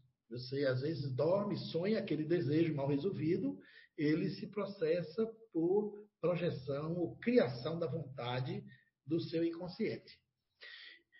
Tem os sonhos premonitórios, são sonhos paranormais, eles podem ser retrocognitivos, pré-cognitivos ou, ou até cognitivos. Quando você recorda o passado, é retrocognitivo. Quando você vê algo na frente, é o pré-cognitivo. E o cognitivo são ocorrências que vai acontecer ali no período da sua existência. Então, esses são sonhos oníricos, ou são manifestações oníricas da paranormalidade. E pode ter os sonhos que sejam relacionados com a mediunidade onírica. Allan Kardec classificou os sonambúlicos, são os, os médiums que atuam enquanto dormem. Alguns até que veem doenças, passam receitas, descrevem, dão consultas, fazem narrativas e até psicofonam enquanto estão em estado de sonambulismo. Então você tem diferentes realidades, né, do seu estado de emancipação da alma, mas regra geral você traz a vivência que a consciência registrou e ela se engana, a consciência se mistura com qualquer ambiente que ela tome como sentido de realidade, porque a realidade só é é, registrada e conhecida depois que é percebida. Então você se impacta com aquela realidade. E quando a pessoa tem sonhos de perturbações espirituais, que espíritos às vezes perturbam as pessoas dos sonhos, até hipnotizam, é, tem processo de perseguições durante sonhos, as pessoas voltam com cansaço, perturbação psíquica e irritações, às vezes tem espíritos obsessores que produzem hipnose durante o sonho, durante o sono. Tem muitos crimes. As pessoas, se bem soubessem, eu ouvi o Chico dizer isso. Se bem soubesse, sempre orava antes de dormir, principalmente quem tem desafetos e conflitos em casa. Porque os espíritos hipnotizam os, os inimigos do passado, hipnotiza pai, filhos e filhas, mães e filhas, e durante o dia tem verdadeiros ataques, crimes, agressões vitimizados pela potencialização da hipnose que os obsessores fizeram para que aquilo aconteça com um desagravo que dá desfecho até em morte ou agressão física e muitas violências. E você vai ver pessoas que se arrependem uma facilidade enorme porque cometeram violências uns com os outros e depois não sabe direito por que é que fizeram aquilo. Às vezes aí sim está as influências espirituais obsessivas. Isso tudo está no campo da mediunidade onírica. Porque toda vez que o espírito interfere na sua relação enquanto vigília ou enquanto sono, qualquer espírito que interferir, o fenômeno se torna mediúnico. Porque a mediunidade consiste quando há uma interferência direta ou indireta de um espírito no seu processo. Agora, se você lembra de uma vivência passada, aquele sonho recorrente que se repete sempre o mesmo, sempre igual, durante muito tempo, ou cenas como Zé viu com o irmão dele, antes de viver, antes de nascer nessa existência. Ele relata que vi duas cenas no mesmo, no mesmo momento em sonhos diferentes. São chamados sonhos recorrentes. Aí pode ser lembranças de vivências de outras vidas. Mas geralmente são cenas, estados, assim, flashes, recortes dessas vivências. Você não recorda a vida inteira. Que chama é, lembranças espontâneas de vivências de vidas passadas durante o sono. Muito bem. A próxima pergunta também é para o professor Clóvis Nunes, é da Joyce, daqui de Blumenau. Ela pergunta: referente à transcomunicação é, instrumental, é possível ela ocorrer espontaneamente? Por exemplo, uma ligação do desencarnado para, para o encarnado, informando que ele está bem após o seu desenlace? Olha, é, geralmente se fala em quando o espírito desencarna, ele leva, quando o espírito tem boa lucidez, boa evolução, média de oito horas, para ele estar tá mais ou menos lúcido. Oito dias para ele estar tá mais ou menos em condição de se comunicar. Mas geralmente a maioria dos espíritos que desencarnam tem uma fase de perturbação, período natural de adaptação, principalmente se morreu com muitas doenças graves, às vezes o espírito passa um tempo nos hospitais do além sendo socorrido, se readaptando, se reconstruindo, ou muitas vezes ele vai para regiões conscienciais que se relacionam com seu estado evolutivo, que se chama na literatura espírita de umbral. São regiões sombrias, o espírito fica lá temporariamente. Pode ser meses, pode ser anos. O espírito de André Luiz, por exemplo, é, ficou oito anos no umbral. Ele desencarna subitamente, ele morre em função de um câncer, e morre em sua casa, ele cai, já vai para o hospital, não consegue, ele tinha sífilis, câncer e outras deficiências, né? Ele bebia muito, fumava muito, comia desregradamente, gostava da embriaguez e do sexo, andava na, no baixo benetrício. E ele, então, teve uma vida dissoluta, muitos anos, embora fosse médico, conceituadíssimo no Rio, ele morre ali e fica como. É chamado de suicida, mas ali não entende por quê. Mais tarde, ele mesmo vai revelar na literatura que os completistas aqui na Terra são poucos. Você, diante da estrutura que você tem hoje de agrotóxicos, de poluição, eh, de estresse, você acaba morrendo antes do tempo. Não completa a sua vida inteira. Então, e tem os suicidas lentos, os que fumam, os que usam droga, os que bebem, se embriagam, os que se encolerizam, porque tem causas morais que produzem doenças também, morrem antes do tempo, e os suicidas. Você agora diz assim, todo mundo. Não... Tem gente que não morre de véspera? Morre sim. Os negligentes, os suicidas e os suicidas lentos. Porque o suicídio não é só que se joga do prédio, não é só que dá o tiro. É aquele que encurta o período de vida dele quando se intoxica. Quando usa coisas que reduzem a sua qualidade de vida na existência. Então, a maioria dos espíritos morre uma faixa de perturbação. Para eles fazer uma comunicação por médium, é mais fácil porque o médio tem o magnetismo animal, o espírito também, porque o magnetismo, como foi perguntado lá atrás, ele é uma força da natureza que permeia todos os seres. Inclusive o planeta, a Terra tem o magnetismo dela. Quando você pega a bússola, aponta lá para o norte magnético. Você tem o magnetismo das, que impregna as pessoas pela sua fala, tem o magnetismo do entusiasmo, tem o magnetismo da prece, da oração, quando você faz conexão com Deus, é uma conexão de magnetismo espiritual pura. Quando você impõe a mão para dar um passe, você está transferindo magnetismo de uma pessoa para outra. Então, o médium, com o magnetismo animal da mediunidade dele, se o espírito se acopla, o seu perispírito se acopla com o médium, tem toda uma fusão, uma sintonia e uma facilidade, porque o espírito passa a usar os órgãos do médium emprestado temporariamente como esses órgãos fossem dele. Mas uma comunicação via celular, ou via telefone, celular, ou fixo no passado, ou via é, vídeo, ou por texto, exige do espírito uma ação direta na matéria. Exige tecnologia. Lá no além tem tecnologia de alta possibilidade. O pensamento e a vontade do espírito pode atuar nos nossos equipamentos.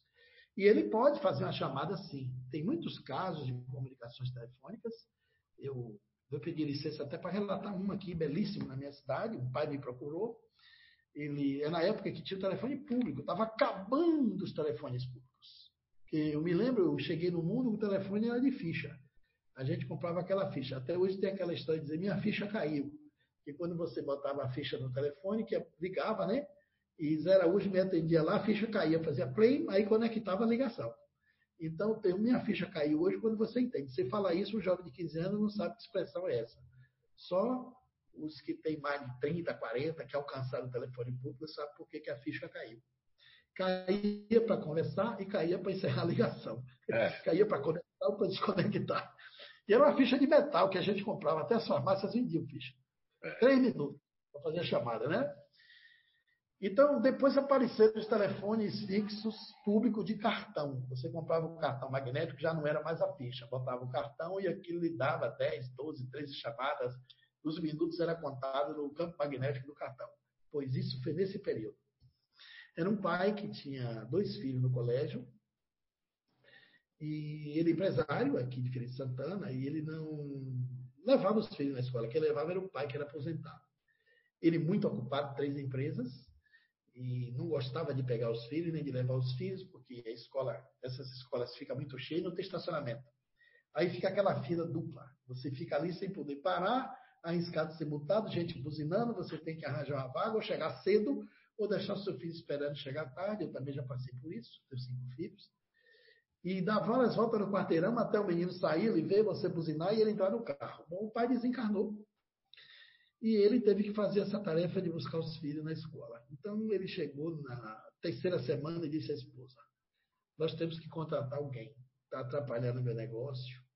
Eu descobri que meu pai amava meus filhos. Eu sou pai, detesto chegar naquela escola para esperar sair. Quando chove, é horrível. Eu não tenho tempo, eu fico angustiado, 10, 12 minutos esperando. Isso é para quem está realmente aposentado. Meu pai nunca reclamou de levar os netos, ele fazia isso com uma alegria. Então, ele amava meus filhos, mas talvez até mais do que eu, porque eu não tenho essa paciência que meu pai tinha. E começou a admirar o que o pai fazia para ele, durante anos sem se queixar. Porque ele estava ali algumas semanas fazendo o trabalho. Um belo dia, o filho estava um pouco resfriado, a esposa disse: Olha, você tem que tomar cuidado na hora que você for buscar. Eu vou botar o guarda-chuva dentro do carro. Não está chovendo agora, mas choveu de madrugada, vai chover de dia. Ele não pode tomar chuva porque teve uma febrezinha à noite. E pode pegar um resfriado.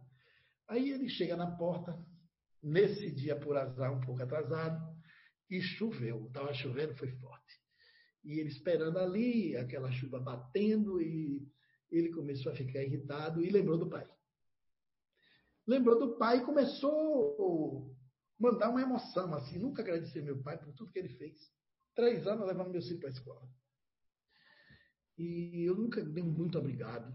Naquela hora, ele lembrando do pai, filho único, seu único homem. Aí ele disse que o Bina dele, o telefone tocou, ele viu o número, não era conhecido, não tinha nome de ninguém, e ele atendeu. Quando ele atendeu, teve um chiado e uma voz entrou dizendo assim: Meu filho, o amor é um sentimento que a gente leva até depois da morte. Eu não amo só os seus filhos. Ele é a extensão sua. Eu também amo você. E aí a ligação caiu. Ele achou aquela voz parecida com a do pai dele, ele ficou assombrado. E disse: Puxa, quem é meu pai ligar para mim para falar uma coisa dessa? Ele pegou o telefone na mesma hora e disse: Alguém fez uma brincadeira comigo. Retornou imediatamente a ligação pelo Bina, porque fica o número, né? Ele pegou ali e ligou. Botou o telefone no ouvido. Chamava, chamava, chamava. Caiu. Ele botou de novo. Chamou, chamou e de repente ele ouviu que o telefone público que ficava na frente do portão, do ladinho do portão, chamava na hora que o telefone dele silenciava. Quando o telefone dele chamava, lá silenciava. Quando de lá começava a chamar, o dele silenciava, porque tem um tempo entre um telefone e outro. Né? Ele baixou o vidro. Baixou o vidro para ver se o telefone tinha sincronia. Aí ele desligou, o telefone parou de chamar. Ele ligou de novo. Quando ele viu a chamada, ele saiu da porta correndo. Quando olhou no BINA do telefone público, porque tinha o telefone de cartão, tinha um BINA, estava o número do celular dele no espelho do telefone público. Ele disse, o Clóvis, eu tremi as pernas, lembrei da palestra que eu vi do senhor, ele foi acompanhando um amigo, ver um seminário que eu fiz de transcomunicação na Casa Espírita que a gente frequenta, Lembrei na hora e disse: pode ter sido meu pai que ligou desse telefone público para mim. Ele disse que naquela hora ele chorou muito, a lágrima veio, a emoção. Aí a campainha da escola tocou, ele pegou o guarda-chuva e foi buscar o filho. Aí disse: Cláudio, aí é que eu tive mais certeza. Eu nunca abracei meu filho assim atravessado, botar a mão pelo pescoço e por baixo do braço. Apertei ele e ele disse: Meu pai, por que o senhor está me abraçando hoje igual a vovô me abraçava? Ele abraçou o filho como o pai abraçava e ele não sabia. Ele estava me contando isso, as lágrimas dele nos olhos. Ele disse: Eu tenho uma ideia que meu pai ligou para mim. Ele disse: Eu tenho certeza que foi seu pai. E o seu filho lhe deu essa certeza. Essa comunicação pode ter sido autêntica. Se não foi alguém invisível que ligou daquele telefone, como é que ele pode ter tido tocado? E o número que o senhor ligou estava na tela do telefone público. O pai tinha três meses de desencarnado. Ele recebeu essa chamada. Até ele arranjar um carro para alugar. Depois disso, disso, ele desistiu de alugar o carro para levar os filhos. Passou a valorizar aquele tempo que ele estava ali, levando o filho para conviver, porque talvez não tivesse valorizado esse pequeno momento que nunca mais se repete. Mas é fato e é possível sim o espírito telefonar. Que eles continuem telefonando. Para a gente receber mais ligações. Muito bem. Bonito, né? Essa pergunta agora é para o Zé Araújo. É da Melânia daqui de Blumenau. Ela fala assim: Eu faço parte do GNI disponível, com emocional em primeiro plano. No início da pandemia, tive crises de pânico e a minha pressão se descontrolou. Inclusive, estou com um zumbido nos ouvidos. Esses sintomas resultaram em muita ansiedade. Como fazer para me reequilibrar novamente? Olá, então, dona Melânia, é o seguinte: Primeiro que o, o, a boa parte que está assistindo hoje aí, pessoas que seguem o professor Clóvis e outros tantos, como disse, é, tem dado esse é, é, o professor tem me dado esse conselho de, de fazer alguma coisa para explicar mais sobre essa ferramenta, sobre essa descoberta que, eu, que nós fizemos na natureza e que eu sou compilador e que os que convivem aqui, que já fizeram o inato, identidade eterna, têm um conhecimento, né? Então, quando a gente fala em GNI, ela está falando que faz parte de um grupo, que tem minha mãe também faz parte desse grupo. Nós temos algumas pessoas aqui na casa que faz parte do grupo disponível. E o emocional, colocando aqui a parte espírita da questão 146, quando diz a espiritualidade de Allan Kardec que uma das sedes da alma é o coração. E Dona Melânia, como a senhora pensa muito nos outros, minha mãe tem esse problema, minha mãe está com 77, 78 anos, e ela me relatava hoje ali pelo hora do almoço que ela me ligou e ela me relatava que porque ela está cheia de problema. Por quê? Porque minha mãe quando ela está presa na casa do meu irmão mais velho praticamente presa né? Ela é do grupo de risco. E quando ela estava na casa dela com outro meu irmão que é um irmão otimista que, que precisa dela o meu sobrinho também precisa dela que é o neto aí ela não tem problema nenhum. Então essa pandemia alcançou muito esses emocionais para fora que é o caso do GNI disponível. Eu tenho, eu tenho recebido um feedback nesse aspecto que a senhora está falando de várias pessoas que têm passado principalmente para o Instituto de Evolução Humana e pessoas que eu conheço que são do grupo disponível que, que já fizeram o curso. Até pessoas de Portugal têm me relatado isso, de uma, uma, uma mudança é, no, no, seu, é, no seu equilíbrio né, endócrino, no seu equilíbrio emocional, é, vários tipos de pânico que pode vir, porque nos podcasts eu tenho falado muito ali é um, é um canal Telegram, que é do Instituto de Evolução Humana. Eu estou ali agora falando, é um capítulo que eu estou falando sobre baixa autoestima é, da inteligência racional, que é o homem cabeça, né, de Sócrates, da inteligência emocional, que é ali a, a questão da, do homem emoção ali de Platão, e da inteligência ativa, que no caso de Pestalozzi eram as mãos e a questão ali da, da, das suprarrenais ali, né, que tem essa atividade toda, essa adrenalina. Então, como a senhora tem o emocional em primeiro plano e vem o ativo em segundo plano nas, nas questões dos mecanismos cognitivos, o que é que acontece? Essa atividade que põe o emocional para fora, o welcome, que essa pessoa está precisando é, ajudar as pessoas, está precisando servir, como isso não está acontecendo com muita frequência, isso está tá bem diminuto, E ainda mais quando disponível ele não está bem, uma série de pânicos vem. Minha mãe estava hoje me contando que ela está com pânico que estoure uma, uma veia dela. Eu disse, mãe, a senhora está fazendo força do pensamento. Você está pensando tanto? Não, é porque eu me lembrei que a, a sua avó teve, a mãe dela, né, teve problema ali, que estourou e que ó, tem gente que diz que é desespero. Eu isso na cabeça. Comecei a brincar com ela, fazer ela sorrir. E, e às vezes, dona Melania, um filho ou uma filha que sobrecarrega, porque com todo respeito, minha mãe está na casa de um emocional para dentro, que é o meu irmão. E meu irmão é uma pessoa que, como todo emocional para dentro, que que é uma questão natural de se vitimizar, de, de, de ter um conselheiro, de precisar de uma psicóloga, acaba também acarretando nela aquela simbiose, né? que é a simbiose que existe entre os casais, mas no caso lá é mãe e filho, que está convivendo já desde o começo da pandemia, lá de março, eles estão convivendo no mesmo teto, e, e, e minha mãe está sobrecarregada com isso, e, e adquiriu já, porque já faz parte dos disponíveis quando eles estão desequilibrados, vários pânicos, pânico de elevador. Minha mãe está com pânico de descer já foi aberto em Recife para certos passeios, ela não quer descer e está deixando de tomar sol. E uma médica disse para ela que fez o, o, comprimido de vitamina D. Mas hoje eu tentei dizer para minha mãe, minha mãe, olha, a vitamina D é um hormônio, só tem no sol. É, tem pessoas ainda com cheio de paradigma no Brasil, pessoas que são médicos que acreditam, ou não sei, se quer vender o remédio, que vai ter vitamina D. Como é que. É, é o processo da. Não é a da fotossíntese, como é na planta, mas vamos colocar aí como exemplo. O sol tem que bater na gente. Quando ele bate na gente, por exemplo, a Gabriela aqui, que é branquinha, só precisa de 15, 20 minutos de sol, porque tem pouca melanina. A dona Sandra, né, que é morenona, pretona, você, Rosimar, eu, tenho que pegar mais horas de sol porque não vai pegar vitamina D. Mas há quem acredita, não estou aqui discutindo com ninguém, vai pesquisar. Eu tenho cientistas do mundo inteiro que comprovam, biólogos aí que comprovam que a vitamina D, como um hormônio que é produzido em nós, só tem conexão com o Sol.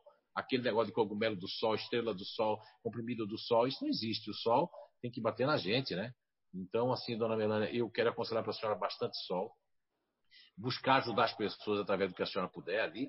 E para se equilibrar, quanto mais eu me conheço, Quanto mais eu me conheço, e a senhora tem esse privilégio de estar aqui perto do INAT, de estar aqui em Blumenau, quanto mais eu me conheço, a senhora tem um nível 3, vai saber que tem as variáveis, tem os subegos. Então a senhora tem que fazer o seguinte: a senhora tem que se disponibilizar a gastar essa energia do ativo, o emocional vem o ativo ali, gastar bastante energia para a senhora poder realmente, é, de fato, buscar esse equilíbrio. E tem que ver se não tem mágoa.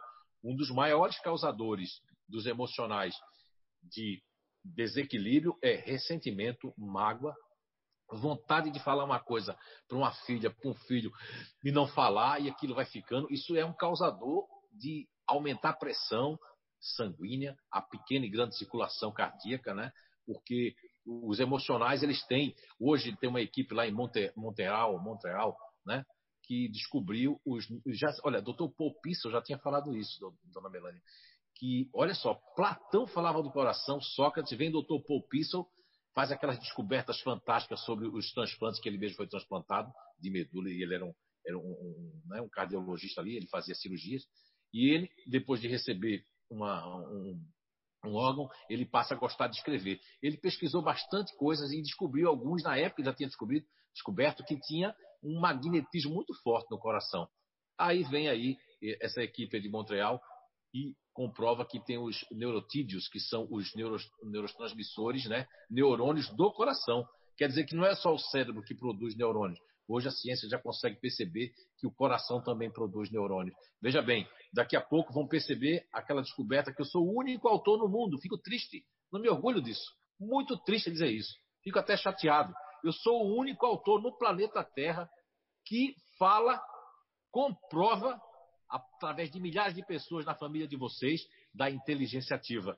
Tão desprezada, quando eu vejo um desenho do cérebro e coração, eu não gosto nem de ver essa imagem. Já vi pessoas aqui da, da casa botando, mas é porque é o Matrix, né? É o sistema botando cérebro e coração, mas é porque as pessoas não sabem mesmo. E vocês têm um privilégio que estão aqui de saber que tem inteligência ativa, tem a Gabriela, tem a Alice, tem milhares de pessoas aí no mundo que são inteligente ativo, são da para ontem, são pessoas que fazem a coisa rolar, acontecer, são os melhores empreendedores do mundo. No seu caso, a senhora tem o ativo em segundo plano, não está conectada em botar esse emocional para fora. E quando o emocional fica nesse estado que a senhora está, vai adquirir mais pânico, é, tristeza, melancolia, amargamento, ressentimento e eu não sei o que fazer com esse sentimento. Busque aqui, deve ter ainda vaga para fazer o trabalho que a gente faz aqui, que é gratuito no CEIU, só que tem poucos é, voluntários para fazer isso, mas a senhora vem aqui, manda mensagem box para a gente fazer um acompanhamento. Eu não sei se eu vou ter tempo, mas tem muitos aqui que são os, os, né, os terapeutas aqui do, da Conversa Fraterna, que tem um conhecimento muito grande, vasto sobre essas questões do comportamento humano, baseado na natureza verdadeira de cada um de nós. Espero ter ajudado a senhora. Próxima pergunta, então, professor Clóvis Nunes. São duas perguntas, eu vou emendar, e aqui uma tem muita relação com a outra. Uma é da Sheila, Sheila Scolari do Rio, que ela pergunta, pede para o professor fazer uma relação entre o espiritismo e a ciência, emendando com a pergunta do André Luiz, que ele diz assim: Espiritismo é uma ciência ou não? Por que não é reconhecida como uma ciência pela maioria dos cientistas? E como demonstrar que é uma ciência para pessoas desconhecidas? Eu começo com a introdução de O Livro dos Espíritos, quando Allan Kardec afirma: o Espiritismo não é da alçada da ciência. Que frase ousada para o tempo dele. Mais ousada ainda para os dias atuais. Por que o Espiritismo não é da alçada da ciência? Porque a ciência é materialista é mecanicista, é reducionista. Ela acredita nos horizontes limitados do mundo da matéria. A ciência acadêmica não legitima o espírito, não considera a imortalidade da alma, nem a individualidade extracorpórea como um ser existente além do cérebro. O espírito não é estudado nas academias, aliás, até a paranormalidade é tida como truque. É tão grave isso, gente, que vocês vejam, a, o Código Internacional das Doenças, que é a CID F 44.3, que reconhece nos transes dissociativos o fenômeno da possessão, e a palavra possessão aí quer dizer possessão de espíritos, faz com que a maioria dos médicos e psiquiatras que estão envolvidos com a academia eh, não levem à frente essa ideia.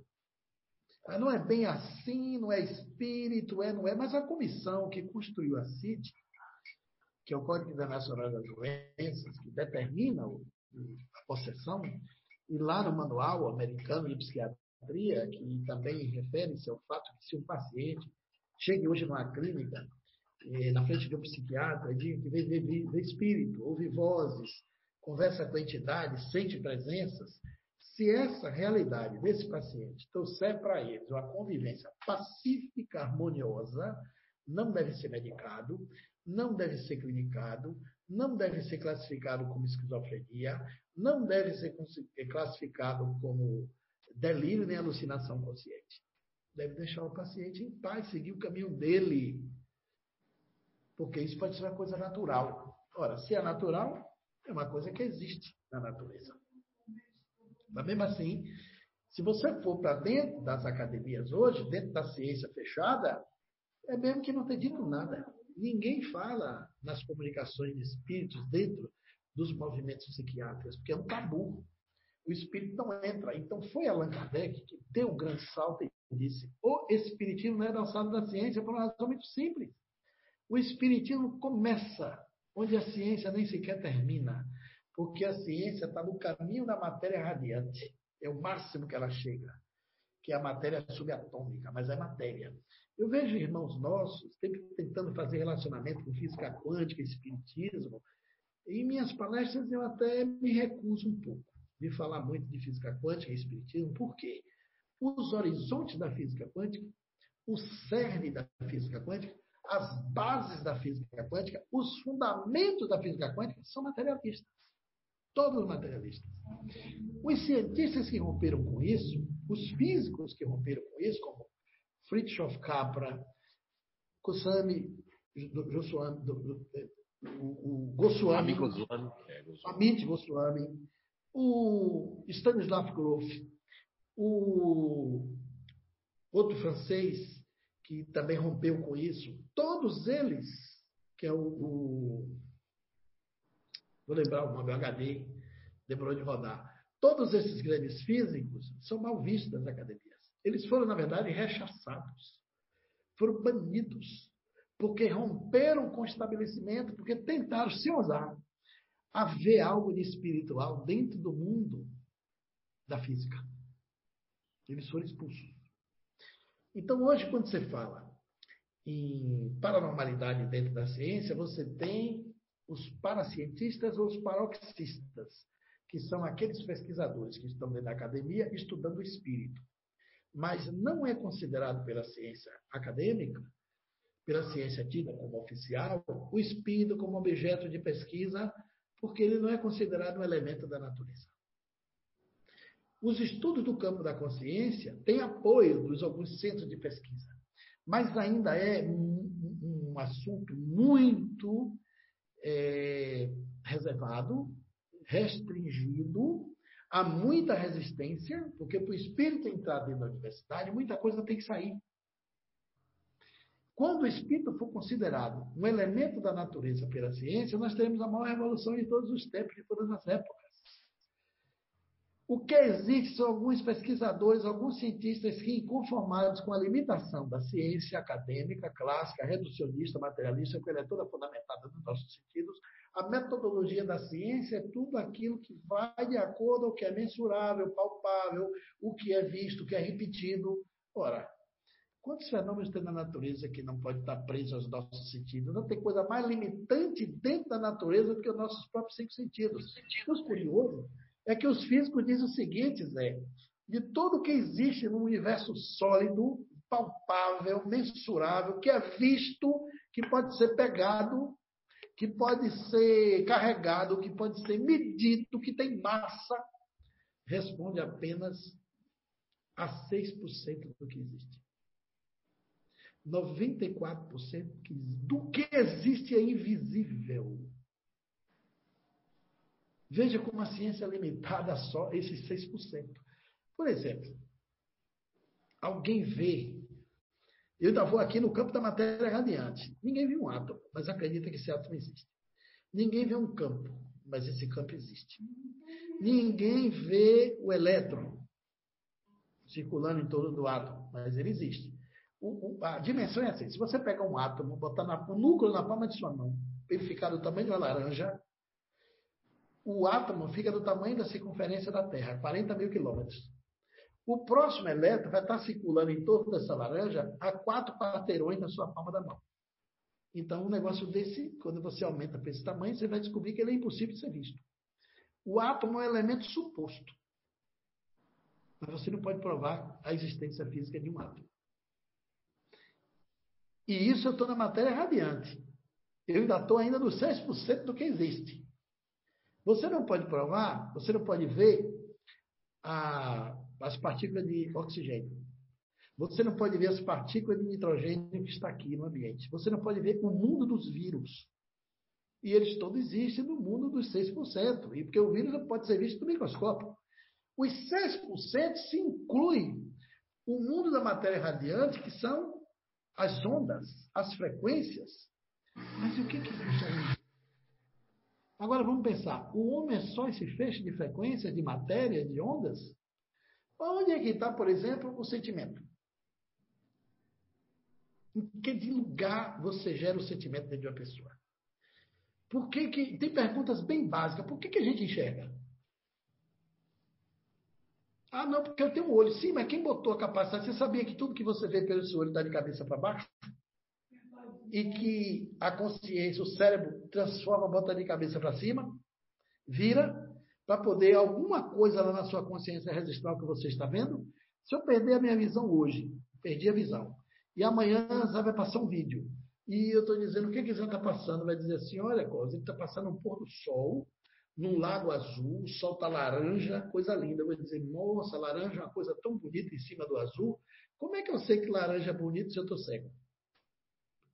É porque enquanto eu via alguma coisa que a gente chama de consciência lá atrás, além do cérebro, registrava em mim que laranja era bonito. Então, o que é isso que registra em mim que laranja é bonito?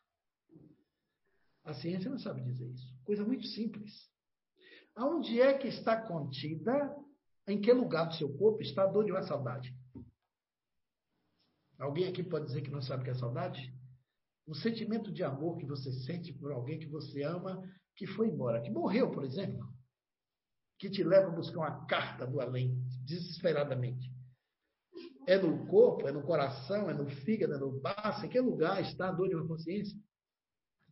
Aonde se guarda dentro da pessoa o sentimento de um remorso, de um arrependimento? Você vai dizer que nada disso existe?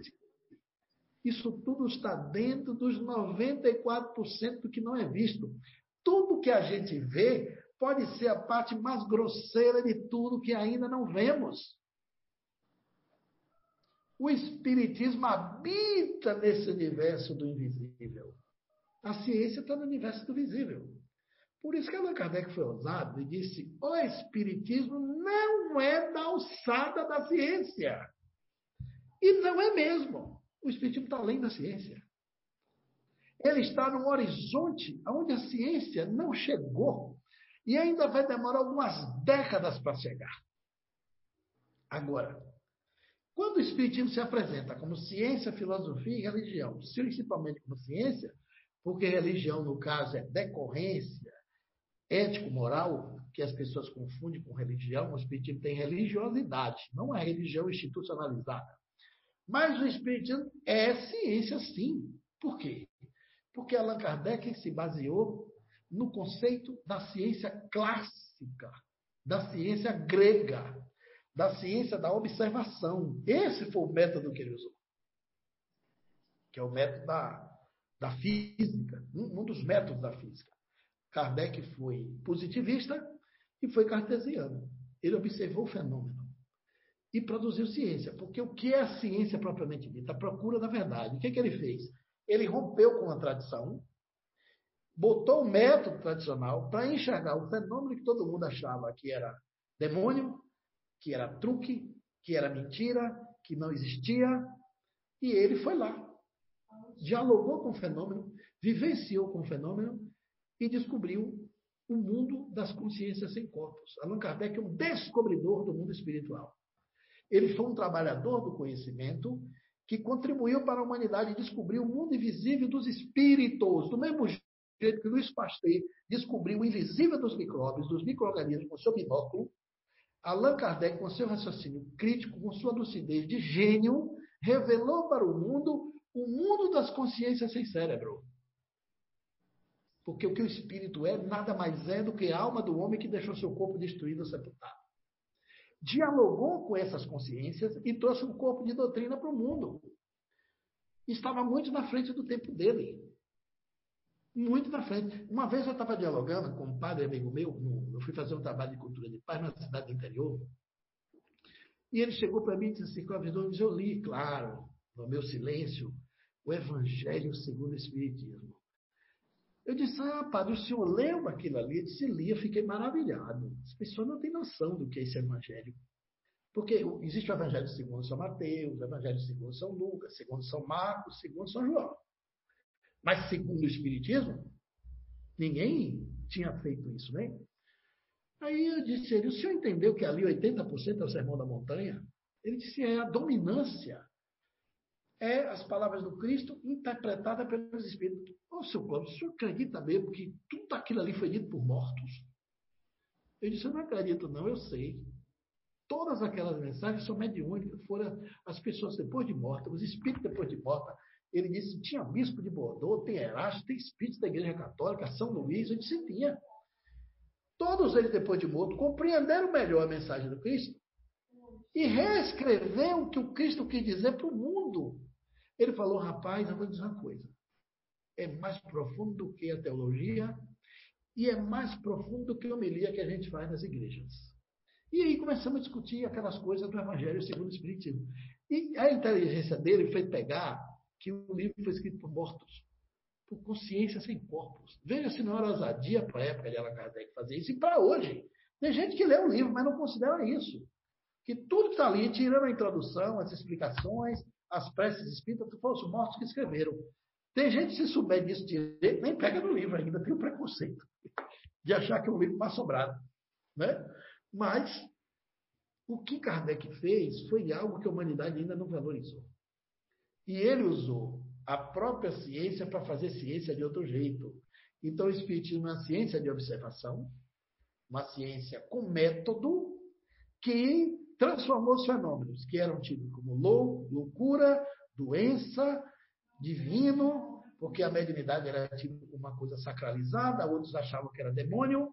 Ele democratizou, popularizou, ensinou a praticar, demonstrou, estudou os métodos todos que poderia explicar a existência do espírito de outro jeito e criou um mecanismo de você se comunicar com os espíritos e com as pessoas e desenvolver a mediunidade e praticar a mediunidade. E construiu um corpo de doutrina com isso. Então, Allan Kardec trabalhou com filosofia e trabalhou com ciência. Agora, a filosofia é aquela parte do conhecimento que diz o que e porquê das coisas. Ele queria saber por que, que o espírito sobrevivia, o que, é que acontecia depois da morte, como é que a vida existia lá, e nasceu a filosofia espírita. E o que que resultava na qualidade da vida espiritual e o que importava estar aqui? Os espíritos começaram a trazer os conhecimentos, as decorrências éticos, morais, que resultou na conotação religiosa. Então, o Espiritismo é uma doutrina filosófica de fundamentos científicos com consequências religiosas, que tem como base a existência de Deus, a indestrutibilidade do homem após a morte do seu corpo, que é a imortalidade da alma, e a evolução. Esses são os fundamentos básicos, fundamentais, do qual decorre os outros. Tem nove postulados básicos e tem um método. Existe um método de você demonstrar que o espírito é um elemento da natureza. Então, o espiritismo é uma ciência na frente da ciência. Por isso que o espírito de Leon Denis, quando vivo, o autor, o escritor, escreveu um livro chamado Síntese Doutrinária e Prática do Espiritismo. Da mesma forma que Kardec teve o desassombro de dizer que o Espiritismo não é da alçada da ciência, porque ela não tem tamanho, ela não tem método, ela não tem horizonte para enxergar os fenômenos espíritas. O Espiritismo começa onde a ciência não termina. Leon Denis também falou isso em relação à religião. Ele diz no livro Síntese Doutrinária e Prática do Espiritismo, quando ele estava encarnado, como filósofo, ele disse: o Espiritismo jamais será a religião do futuro. No entanto, ele será um dia o futuro de todas as religiões. É na mesma ordem de raciocínio, é o Espiritismo e a ciência. Agora, olha a sacada de Kardec. O Espiritismo vê na descoberta da ciência uma revelação da lei de Deus. Toda vez que a ciência descobre algo novo, é uma lei de Deus desconhecida que se revela à frente dos cientistas. O Espiritismo se baseia na natureza, as leis de Deus estão na natureza, e ele dizia: um dia os princípios espíritas serão alcançados pela universalidade do conhecimento humano, porque vai ter uma hora que a ciência não vai ter mais jeito. Ela está avançando tanto, ela está cada vez mais no mundo sutil, cada vez no invisível, cada vez mais no imaterial, que ela vai descobrir a consciência. Isso você tem hoje. As experiências de quase morte, que é EQM, dentro da medicina, assombrando os médicos, tem a transcomunicação dentro da eletrônica, assombrando os cientistas, que as consciências estão falando pelos equipamentos eletrônicos, mostrando as suas imagens e construindo diálogos paranormais. Tem os fenômenos relacionados com as curas, que estão trazendo impacto natural. Tem a descoberta dos campos morfogenéticos, que são os campos da consciência que estão no processo de construção e manutenção da vida em todos os seres. Todas essas descobertas são caminhos iluminativos que vai desmaterializar a ciência, a ciência em pouco tempo. O que demorou muito tempo, eu diria o seguinte: existe uma espécie de muro, chamado ciência oficial acadêmica, um muro grosso dessa largura, feito de pedra densa, em cima de um alicerce maciço, aonde o materialismo está dentro e a espiritualidade está fora. Mas esse espécie muro ganhou rachaduras muito fortes nos alicerces e já tem parede rachada daqui uns anos ele cai. Porque você não tem mais como avançar na dimensão da matéria puramente, achar que nós somos só um amontoado de carnes na existência da vida. Somos além disso. Somos espíritos, temos uma consciência, somos uma alma imortal. Olha que coisa mais séria, mais lógica, muito mais entendível. Muitas coisas que não têm resposta passa a ter quando você imaginar que a ciência cria, cria, cria nisso, gente, que a alma era uma segregação da, do cérebro, A consciência é uma segregação do seu cérebro, que coisa mais tola. Isso é pensar muito para trás. Então o camarada vai hoje no psiquiatra, com todo o respeito à psiquiatria, porque eu acho que no efeito químico do medicamento está a presença da lei de Deus. Mas o psiquiatra que não alcança a espiritualidade, ele maltrata muito seus pacientes. O camarada chega lá e diz, doutor, sou dois, eu me vejo dois. Eu estou na minha cama, de repente, quando eu acordo, eu vejo meu corpo. Ele vai dar remédio. Vai dizer, isso é delírio, alucinação consciente. Tome psicotrópico para mim. Doutor, não consigo dormir porque eu tenho uma presença de Junimi que me perturba.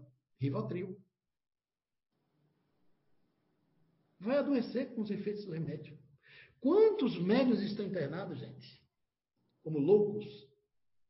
Quantos já sofreram essa pecha de serem desequilibrados, transtornados? E é só mediunidade. Zé foi vítima disso na infância dele. Ele me contou quando ele namorava com Nice, olha que coisa, o pai chamou a mulher e disse, você quer casar com meu filho? Meu filho é louco. Você vai ter que cuidar dele que não doido. Isso é conselho que deu a Nora. Mas por que o pobre do pai? Pai fez isso porque não entendia, não conhecia nada de mediunidade. Para ele, ele estava salvando aquela alma que não sabia que É, eu acho que. Os tinham razão, é, Quantos médicos que a mediunidade começa com esse sintoma perturbativo? Depois ela vai se ajustando. A família que não tem o espiritismo sofre muito, gente. Eu conheci, uma vez eu participei de uma sessão mediúnica em que o espírito morreu tomando choque elétrico. E ele morreu por obsessão. Ele disse que os espíritos começaram a obsediá-lo quando ele tinha 17 anos. Ele morreu aos 29. E disse que o espírito tomava posse, ele sofria uma possessão, o espírito ficava dias com ele. Quando levavam ele para o choque elétrico, na hora que o médico estava amarrando, o espírito estava ali, botando aquela camisa de força. O espírito atuava nele. Na hora que ia tomar o choque elétrico, o espírito saía. Desligava do corpo e ele perguntava: o que, é que vocês estão fazendo comigo? Ele voltava à lucidez. Mas o cara estava violento até alguns minutos antes, quando ele perguntava o que é estava acontecendo, choque elétrico. Ele morreu de parada cardíaca por um choque elétrico. E ele relatava no drama da comunicação dele que a gente não tinha ideia do sofrimento de quantos médios passou que ele passou. Quantos sofriam nos sanatórios, isolados por obsessão, e as pessoas davam remédio para a doença que não existia e era influência de espíritos. Ele clamava na reunião. A comunicação dele era uma, uma, comunicação assim, de piedade pelos médios internados. Pedindo que os espíritas não parassem de ajudar os obsediados. E é pandêmico. A obsessão é outra pandemia que está no mundo. E nessa hora, Zé falou bem certo. A ciência não tem elementos para calcular, porque o isolamento abriu a sensibilidade de muita gente e a obsessão vira uma pandemia dentro da pandemia. Está todo mundo sofrendo influência de espírito aí, misturado com transtorno. É claro que o transtorno também existe, né? Então, a visão da ciência é mais ou menos essa. O espiritismo está na frente da ciência, gente. Muito passo à frente. Então, o, o, o, espírito apareceu no começo, como você estava falando, lá, uma coisa de psiquiatria. Quando falou de novo, ela apareceu de novo, ela, ela psicografou no Fore Blue. É Nilce da Silveira. Nilce da, Sil... Nilce, é, Nilce da Silveira não é conhecida. Da Silveira, foi é. ela estava concordando. Isso. Ela estava concordando. Estava concordando com o que o professor estava falando sobre essa questão do choque elétrico. E eu queria só acrescentar ali na resposta, só, lógico que a, a, resposta foi completíssima, mas o senhor falou uma coisa que, desse avanço que nós estamos tendo, porque quando, quando esses físicos quânticos escreveram aquele livro, Quem Somos Nós, que teve também um documentário, ali em diante, todos eles foram perseguidos. Tem um, inclusive, que eu usei já no meu, meu trabalho no INAT, que ele fala sobre essa fábricazinha pequenininha que nós temos, que são os neuropeptídeos, né? Que ele conseguiu perceber que existe neuropeptídeo para mágoa, neuropeptídeo para isso, para aquilo, e a ciência rechaçou.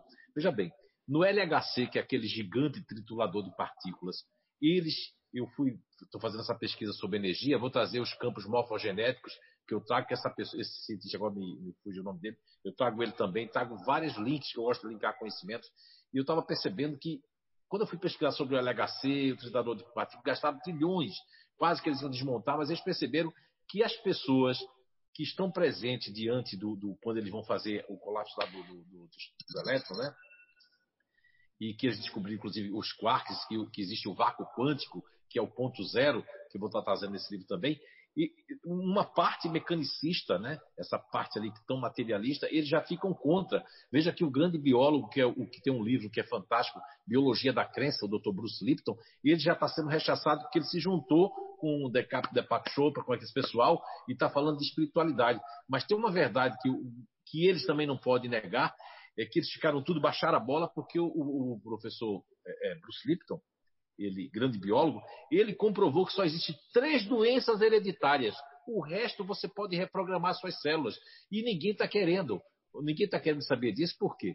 Porque desde do, do Paul da, da memória das células, a, os biólogos que são aqueles cartesianos, aqueles é, que têm um orgulho muito grande, não quer voltar atrás. Mas está comprovado hoje que o câncer não é hereditário, que realmente você pode mudar a, a questões, mas que o, o, o a questão mítica, a questão da crença cristalizada, do paradigma enraigado. Então, tudo isso também contribui para que a ciência, como perguntou a Sheila do Rio e o André Luiz de Recife, que a ciência não vai aceitar. O professor deu todas as dicas. Eu estou aqui complementando essas áreas aqui que me vem na cabeça, lembrando que realmente a ciência, que é a ciência ainda, essa, com todo respeito da ciência, erra também, que ela está nesse caminho, que são pessoas materialistas, e também, também tem uma porta também que eu acredito que não abriu ainda, né? que Leon Dangui falou uma, uma, grande verdade, mas essa porta também, se a gente tem um monte de místico dentro do espiritismo, um monte de louco, um monte de pessoas translocadas aí querendo eh, ser extraterrestre, se essa ciência também não for um tanto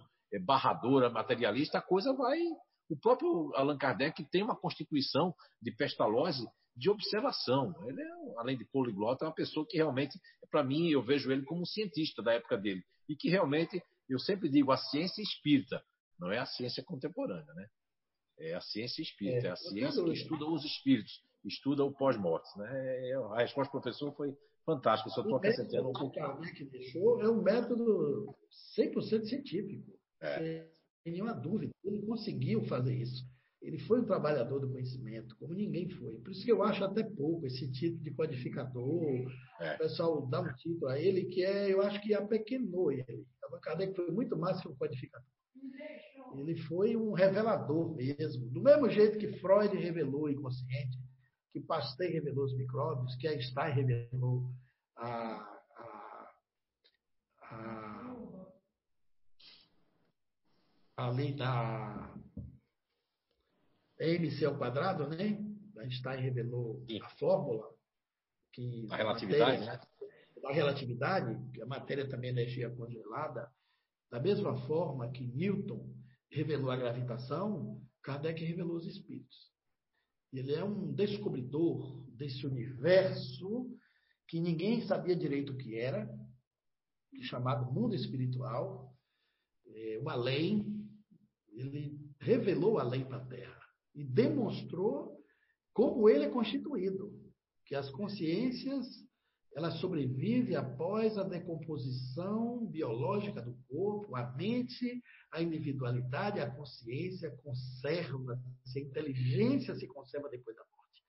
Os nossos parentes nos esperam, a gente guarda a nossa personalidade, o nosso caráter. E os espíritos se reúnem em sociedade. Nós estamos no universo de duas humanidades: a dos espíritos nos corpos e a dos espíritos sem os corpos os que estão lá, os mesmos que aqui já estiveram um dia, e nós estamos numa troca, um período. Somos hoje 7,7 bilhões de almas reencarnadas, mas é um total de 23 bilhões de almas que se domiciliam em torno da Terra e que, por um período aí de 200 mil anos, a gente está evoluindo em sucessivas reencarnações, ora no corpo, outra fora do corpo. Por isso que, com muita habilidade, ele classificou o espiritismo é a ciência que trata da natureza, da origem e do destino dos espíritos, bem como de sua relação com o mundo corporal.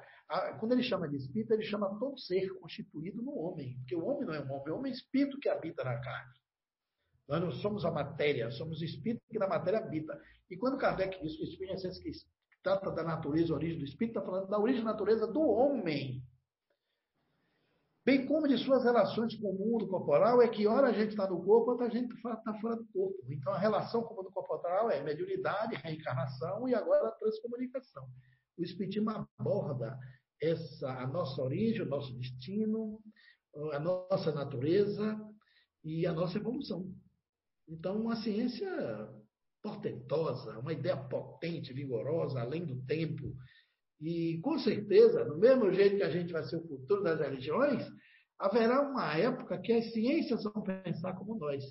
A revelação das leis da natureza vai chegando no espírito. Queira ou não queira, haverá um tempo que a humanidade vai pensar como nós pensamos. Que somos espíritos e temos duas humanidades, uma com corpo e outra sem corpo. Questão de tempo. Então, com essas palavras é, sábias do doutor Professor é, Clóvis é Nunes. Né, doutor? doutor professor, né? Porque depois de tanto ah, conhecimento para mim. Não, né? vai gostar, não. Eu, eu, penso assim que tem muito, ficaram muitas perguntas ainda, né? Eu agradecer todo, todo mundo que, que mandou as perguntas. Ainda assim ficaram muitas perguntas. Mas nós vamos ter uma vez por mês, né? Sim, sim. Não é, professor? Uma vez por mês nós vamos estar aqui nós dois, né? Isso, uma vez por mês a gente tem. Não vai esgotar pergunta, vai ter muita, né? Você veja, o, o, o ouvinte, mas a gente nem viu passar três horas. Não, é, não, não vi não. Não, não. E assim, é, eu quero aproveitar também a oportunidade para fazer um merchandising aqui da casa, né? Para pedir para vocês entrarem lá no nosso YouTube, se inscrever no nosso canal, dar o like nas. Na, tem várias palestras lá, é, com temas bem diversificados, com outros palestrantes, com outras visões, né? Além de, de, de todos de todas as, as lives que o Zé faz ali também. E no nosso, no nosso site da CIU, tem uma promoção de livros, né? Os livros da casa. E aí você pode acessar, comprar, aproveitar essa pandemia para se instruir, dar de presente, né? E agradecer ao professor Clóvis Nunes pela oportunidade, pelo conhecimento, pela disponibilidade, né? E pela facilidade com que ele colocou, né? É, foi muito assertivo e com palavras muito fáceis, né? Não teve enrolation, né? Ele falou muito claro sobre o conhecimento dele para você também, né, Zé? Falou muito claro sobre o teu conhecimento, abriu tudo aquilo que vocês demoraram anos às vezes para pesquisar e a gente só sentou aqui e escutou, né? Então é um muito obrigado para vocês e a gente está é, esperando a, a próxima live. Último okay, vou... de setembro, né, Zé? Isso, isso. Eu vou me despedir, e o professor pode usar as palavras também. Eu, eu gostaria de deixar como mensagem aqui para vocês todos que estão nos escutando, a mim e o professor Cláudio Nunes, é não julgar quem quer que seja. Eu acredito que quando Jesus Cristo nos é, concitou a, a, não julgarmos o, o próximo, eu intuitivamente aqui eu sinto muitos julgamentos, né? Seja com o professor, seja comigo. E ninguém, quando Jesus disse ali que é uma metáfora para pecador ali, né, que é essa palavra que tanto é, é, abobinam essa questão do pecado e sim do erro, que ela fosse e, e constitua as pessoas que não tinham errado. Então, todos nós, em algum momento da nossa vida, de alguma forma, já cometemos erros. Agora, é, quem assiste essas lives aqui da CI, do Recanto Saber, ou do professor, são pessoas que estão em busca de conhecimento. Os níveis são realmente desiguais, né? Por causa dessa, dessa é, é do jeito que a gente viaja para países, a questão 178 em diante ali, eu gosto muito dessas questões ali. Poucos autores falam sobre essas questões, eu fico massificando nelas, porque mostra que nós vamos além do mundo espiritual para outros mundos e fazemos toda, né? É, fazemos esse intercâmbio. Agora, não julgue quem quer que seja, e as nossas respostas são baseadas aqui em pesquisas, em comprovações. Eu conheço muito o trabalho do professor Clóvis Nunes, e é um trabalho de muitos anos que busca falar aquilo que ele pode de alguma forma comprovado de estudo, de pesquisa, e, eu, eu, digo, eu sou muito grato é, por esse, essa ideia que foi feita aí, pelo título, né? Você pergunta e o Espiritismo responde. Aquela pessoa que por algum momento não está bem, tem algum processo de despeito, um processo, infelizmente, está passando é, é, é, por esse problema dentro do. Porque o movimento espírita é feito de pessoas. A doutrina espírita foi feita, é, compilada por Allan Kardec, como disse o professor Clóvis Nunes, mas a centralização dela todinha é dos espíritos que nos respondem. Então, um beijo no coração de todos, um abraço, professor, e obrigado, né, por ter aí é, o pessoal organizou aqui, convidou o professor, ele aceitou. Eu aceitei também estar aqui junto, achei que é muito bom, porque o senhor traz um vasto conhecimento do, da ciência e da doutrina espírita, né? e eu vou com essa parte aí do comportamento, plantando, e vou seguir o seu conselho de fazer um abecedário aí é, do princípio elementar natural e também de todos esses conhecimentos que nós temos apenas como pesquisador, estudioso, estudioso e descobridor. Um abraço para o senhor e para todo mundo. Eu também queria agradecer a CEIL pela confiança, pelo convite, da gente fazer essas lives progressivas. Eu acho que responder perguntas é uma coisa muito boa, porque quem pergunta quer saber, toda pergunta é importante, por mais simples que pareça, ela define o perguntador. E por trás dela tem o interesse de busca de conhecimento. Se a pessoa entrou na live, teve essa ocupação de digitar uma pergunta, é porque ela está motivada a querer conhecer.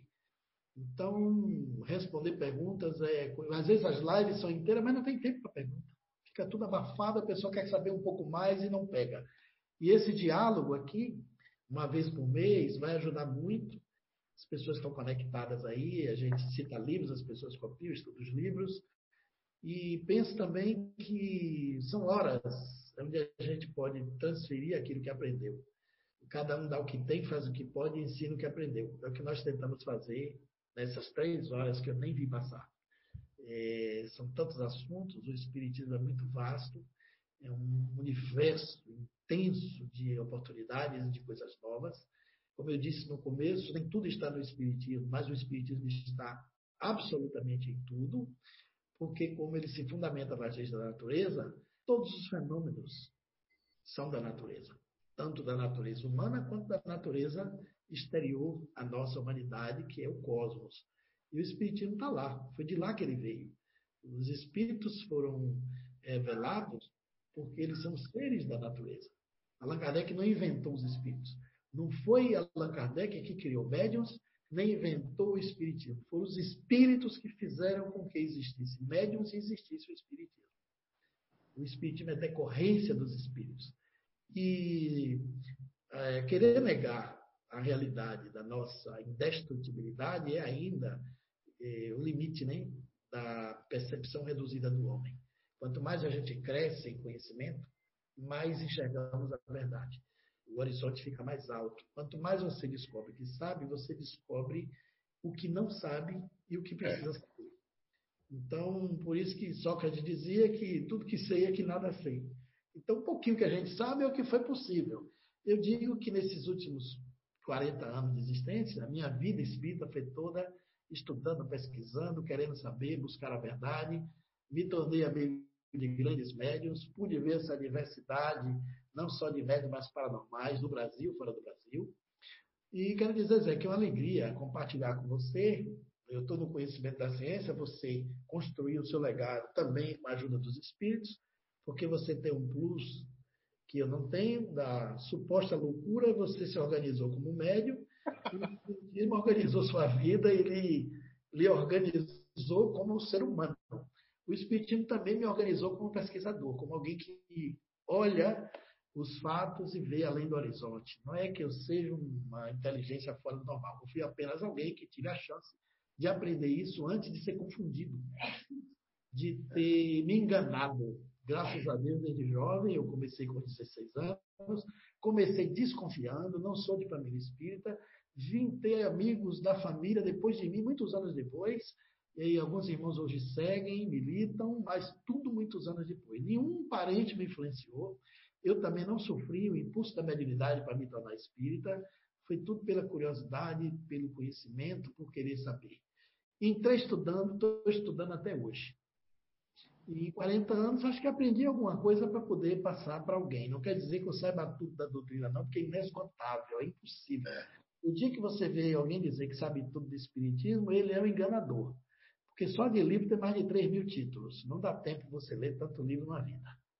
É. E fora as pesquisas e livros que a gente não conhece. Eu falo em idioma português, fora os clássicos, pesquisadores internacionais.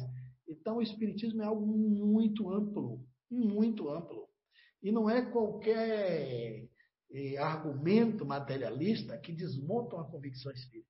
Mas não desmonta mesmo, porque grandes cérebros da inteligência humana se envolveram nas pesquisas espíritas. E grandes cérebros vigorosos de inteligência. Não foi só Allan Kardec. Continuadores da obra dele, cientistas que avançaram na frente, que pesquisaram a alma, que pesquisaram a consciência, que pesquisam ainda muita coisa abafada, muita coisa escondida, restrita porque encontra resistência para sair. E a gente que está nesse meio tem alegria de poder sorver dessas informações antes que elas se tornem assim tão comuns, a gente tem o sabor de saber um pouco na frente, um pouco mais cedo, pela comunicação, pela correspondência. Então, é alegria compartilhar, porque o Espiritismo nos ensina a não ter o egoísmo do conhecimento. Você precisa compartilhar tudo que você sabe. E a gente aprende isso em Allan Kardec. Se você ler os textos de Allan Kardec, você vai sentir. Ele não escreveu para convencer, Allan Kardec não escreveu para contestar, Allan Kardec não escreveu para contradizer, nem combater, nem para fazer prosélitos. Allan Kardec escreveu para ensinar. A sede dele é de ensinar nos textos. Ele era educador. Se você botar o peso ali da literatura dele, é um educador, um professor te ensinando a enxergar uma verdade que a maioria desconhece. É tão lúcido, os textos de Kardec são tão espetaculares, que ele diz o difícil facilmente e ensina o complexo com simplicidade. Então, quem se mergulha nos textos da codificação espírita, encontra essa monumental obra que é a doutrina espírita, funciona como uma luz iluminando tua madrugada da existência, né? uma luz ampla que não vai lhe mostrar o infinito, vai lhe dar segurança para você viajar na estrada da vida com muita certeza do que está à frente, do que está atrás, do que está do lado. O Espiritismo provoca uma desilusão muito boa, às vezes, nesse debate, nessas perguntas, muita gente se desilude, mas é bom, porque eu aprendi com o professor Hermógenes uma coisa interessante. Só se desilude quem se iludiu. A desilusão é uma coisa maravilhosa, porque a desilusão é o encontro com a verdade. A ilusão nada mais é do que a falta de capacidade de enxergar a realidade como ela verdadeiramente é. Quando você enxerga essa realidade, você se desilude. Então agradeça a Deus a sua desilusão, porque você encontrou a verdade. Então, quando desilude, é que te mostra a verdade para desconstruir aquelas bases de crença que muitas vezes só lhe deu ilusões. Então, muito obrigado a todos, um grande abraço virtual e até o último domingo de setembro, Sim. 16 e 30, nessa hora boa do Sul. Isso. Nordeste, o melhor horário é de manhã, para vocês. Tá bom, então. Um abraço, professor. Grande abraço, Zé. Todo mundo do Grande seu. abraço. Amém. Que seja. Paz também.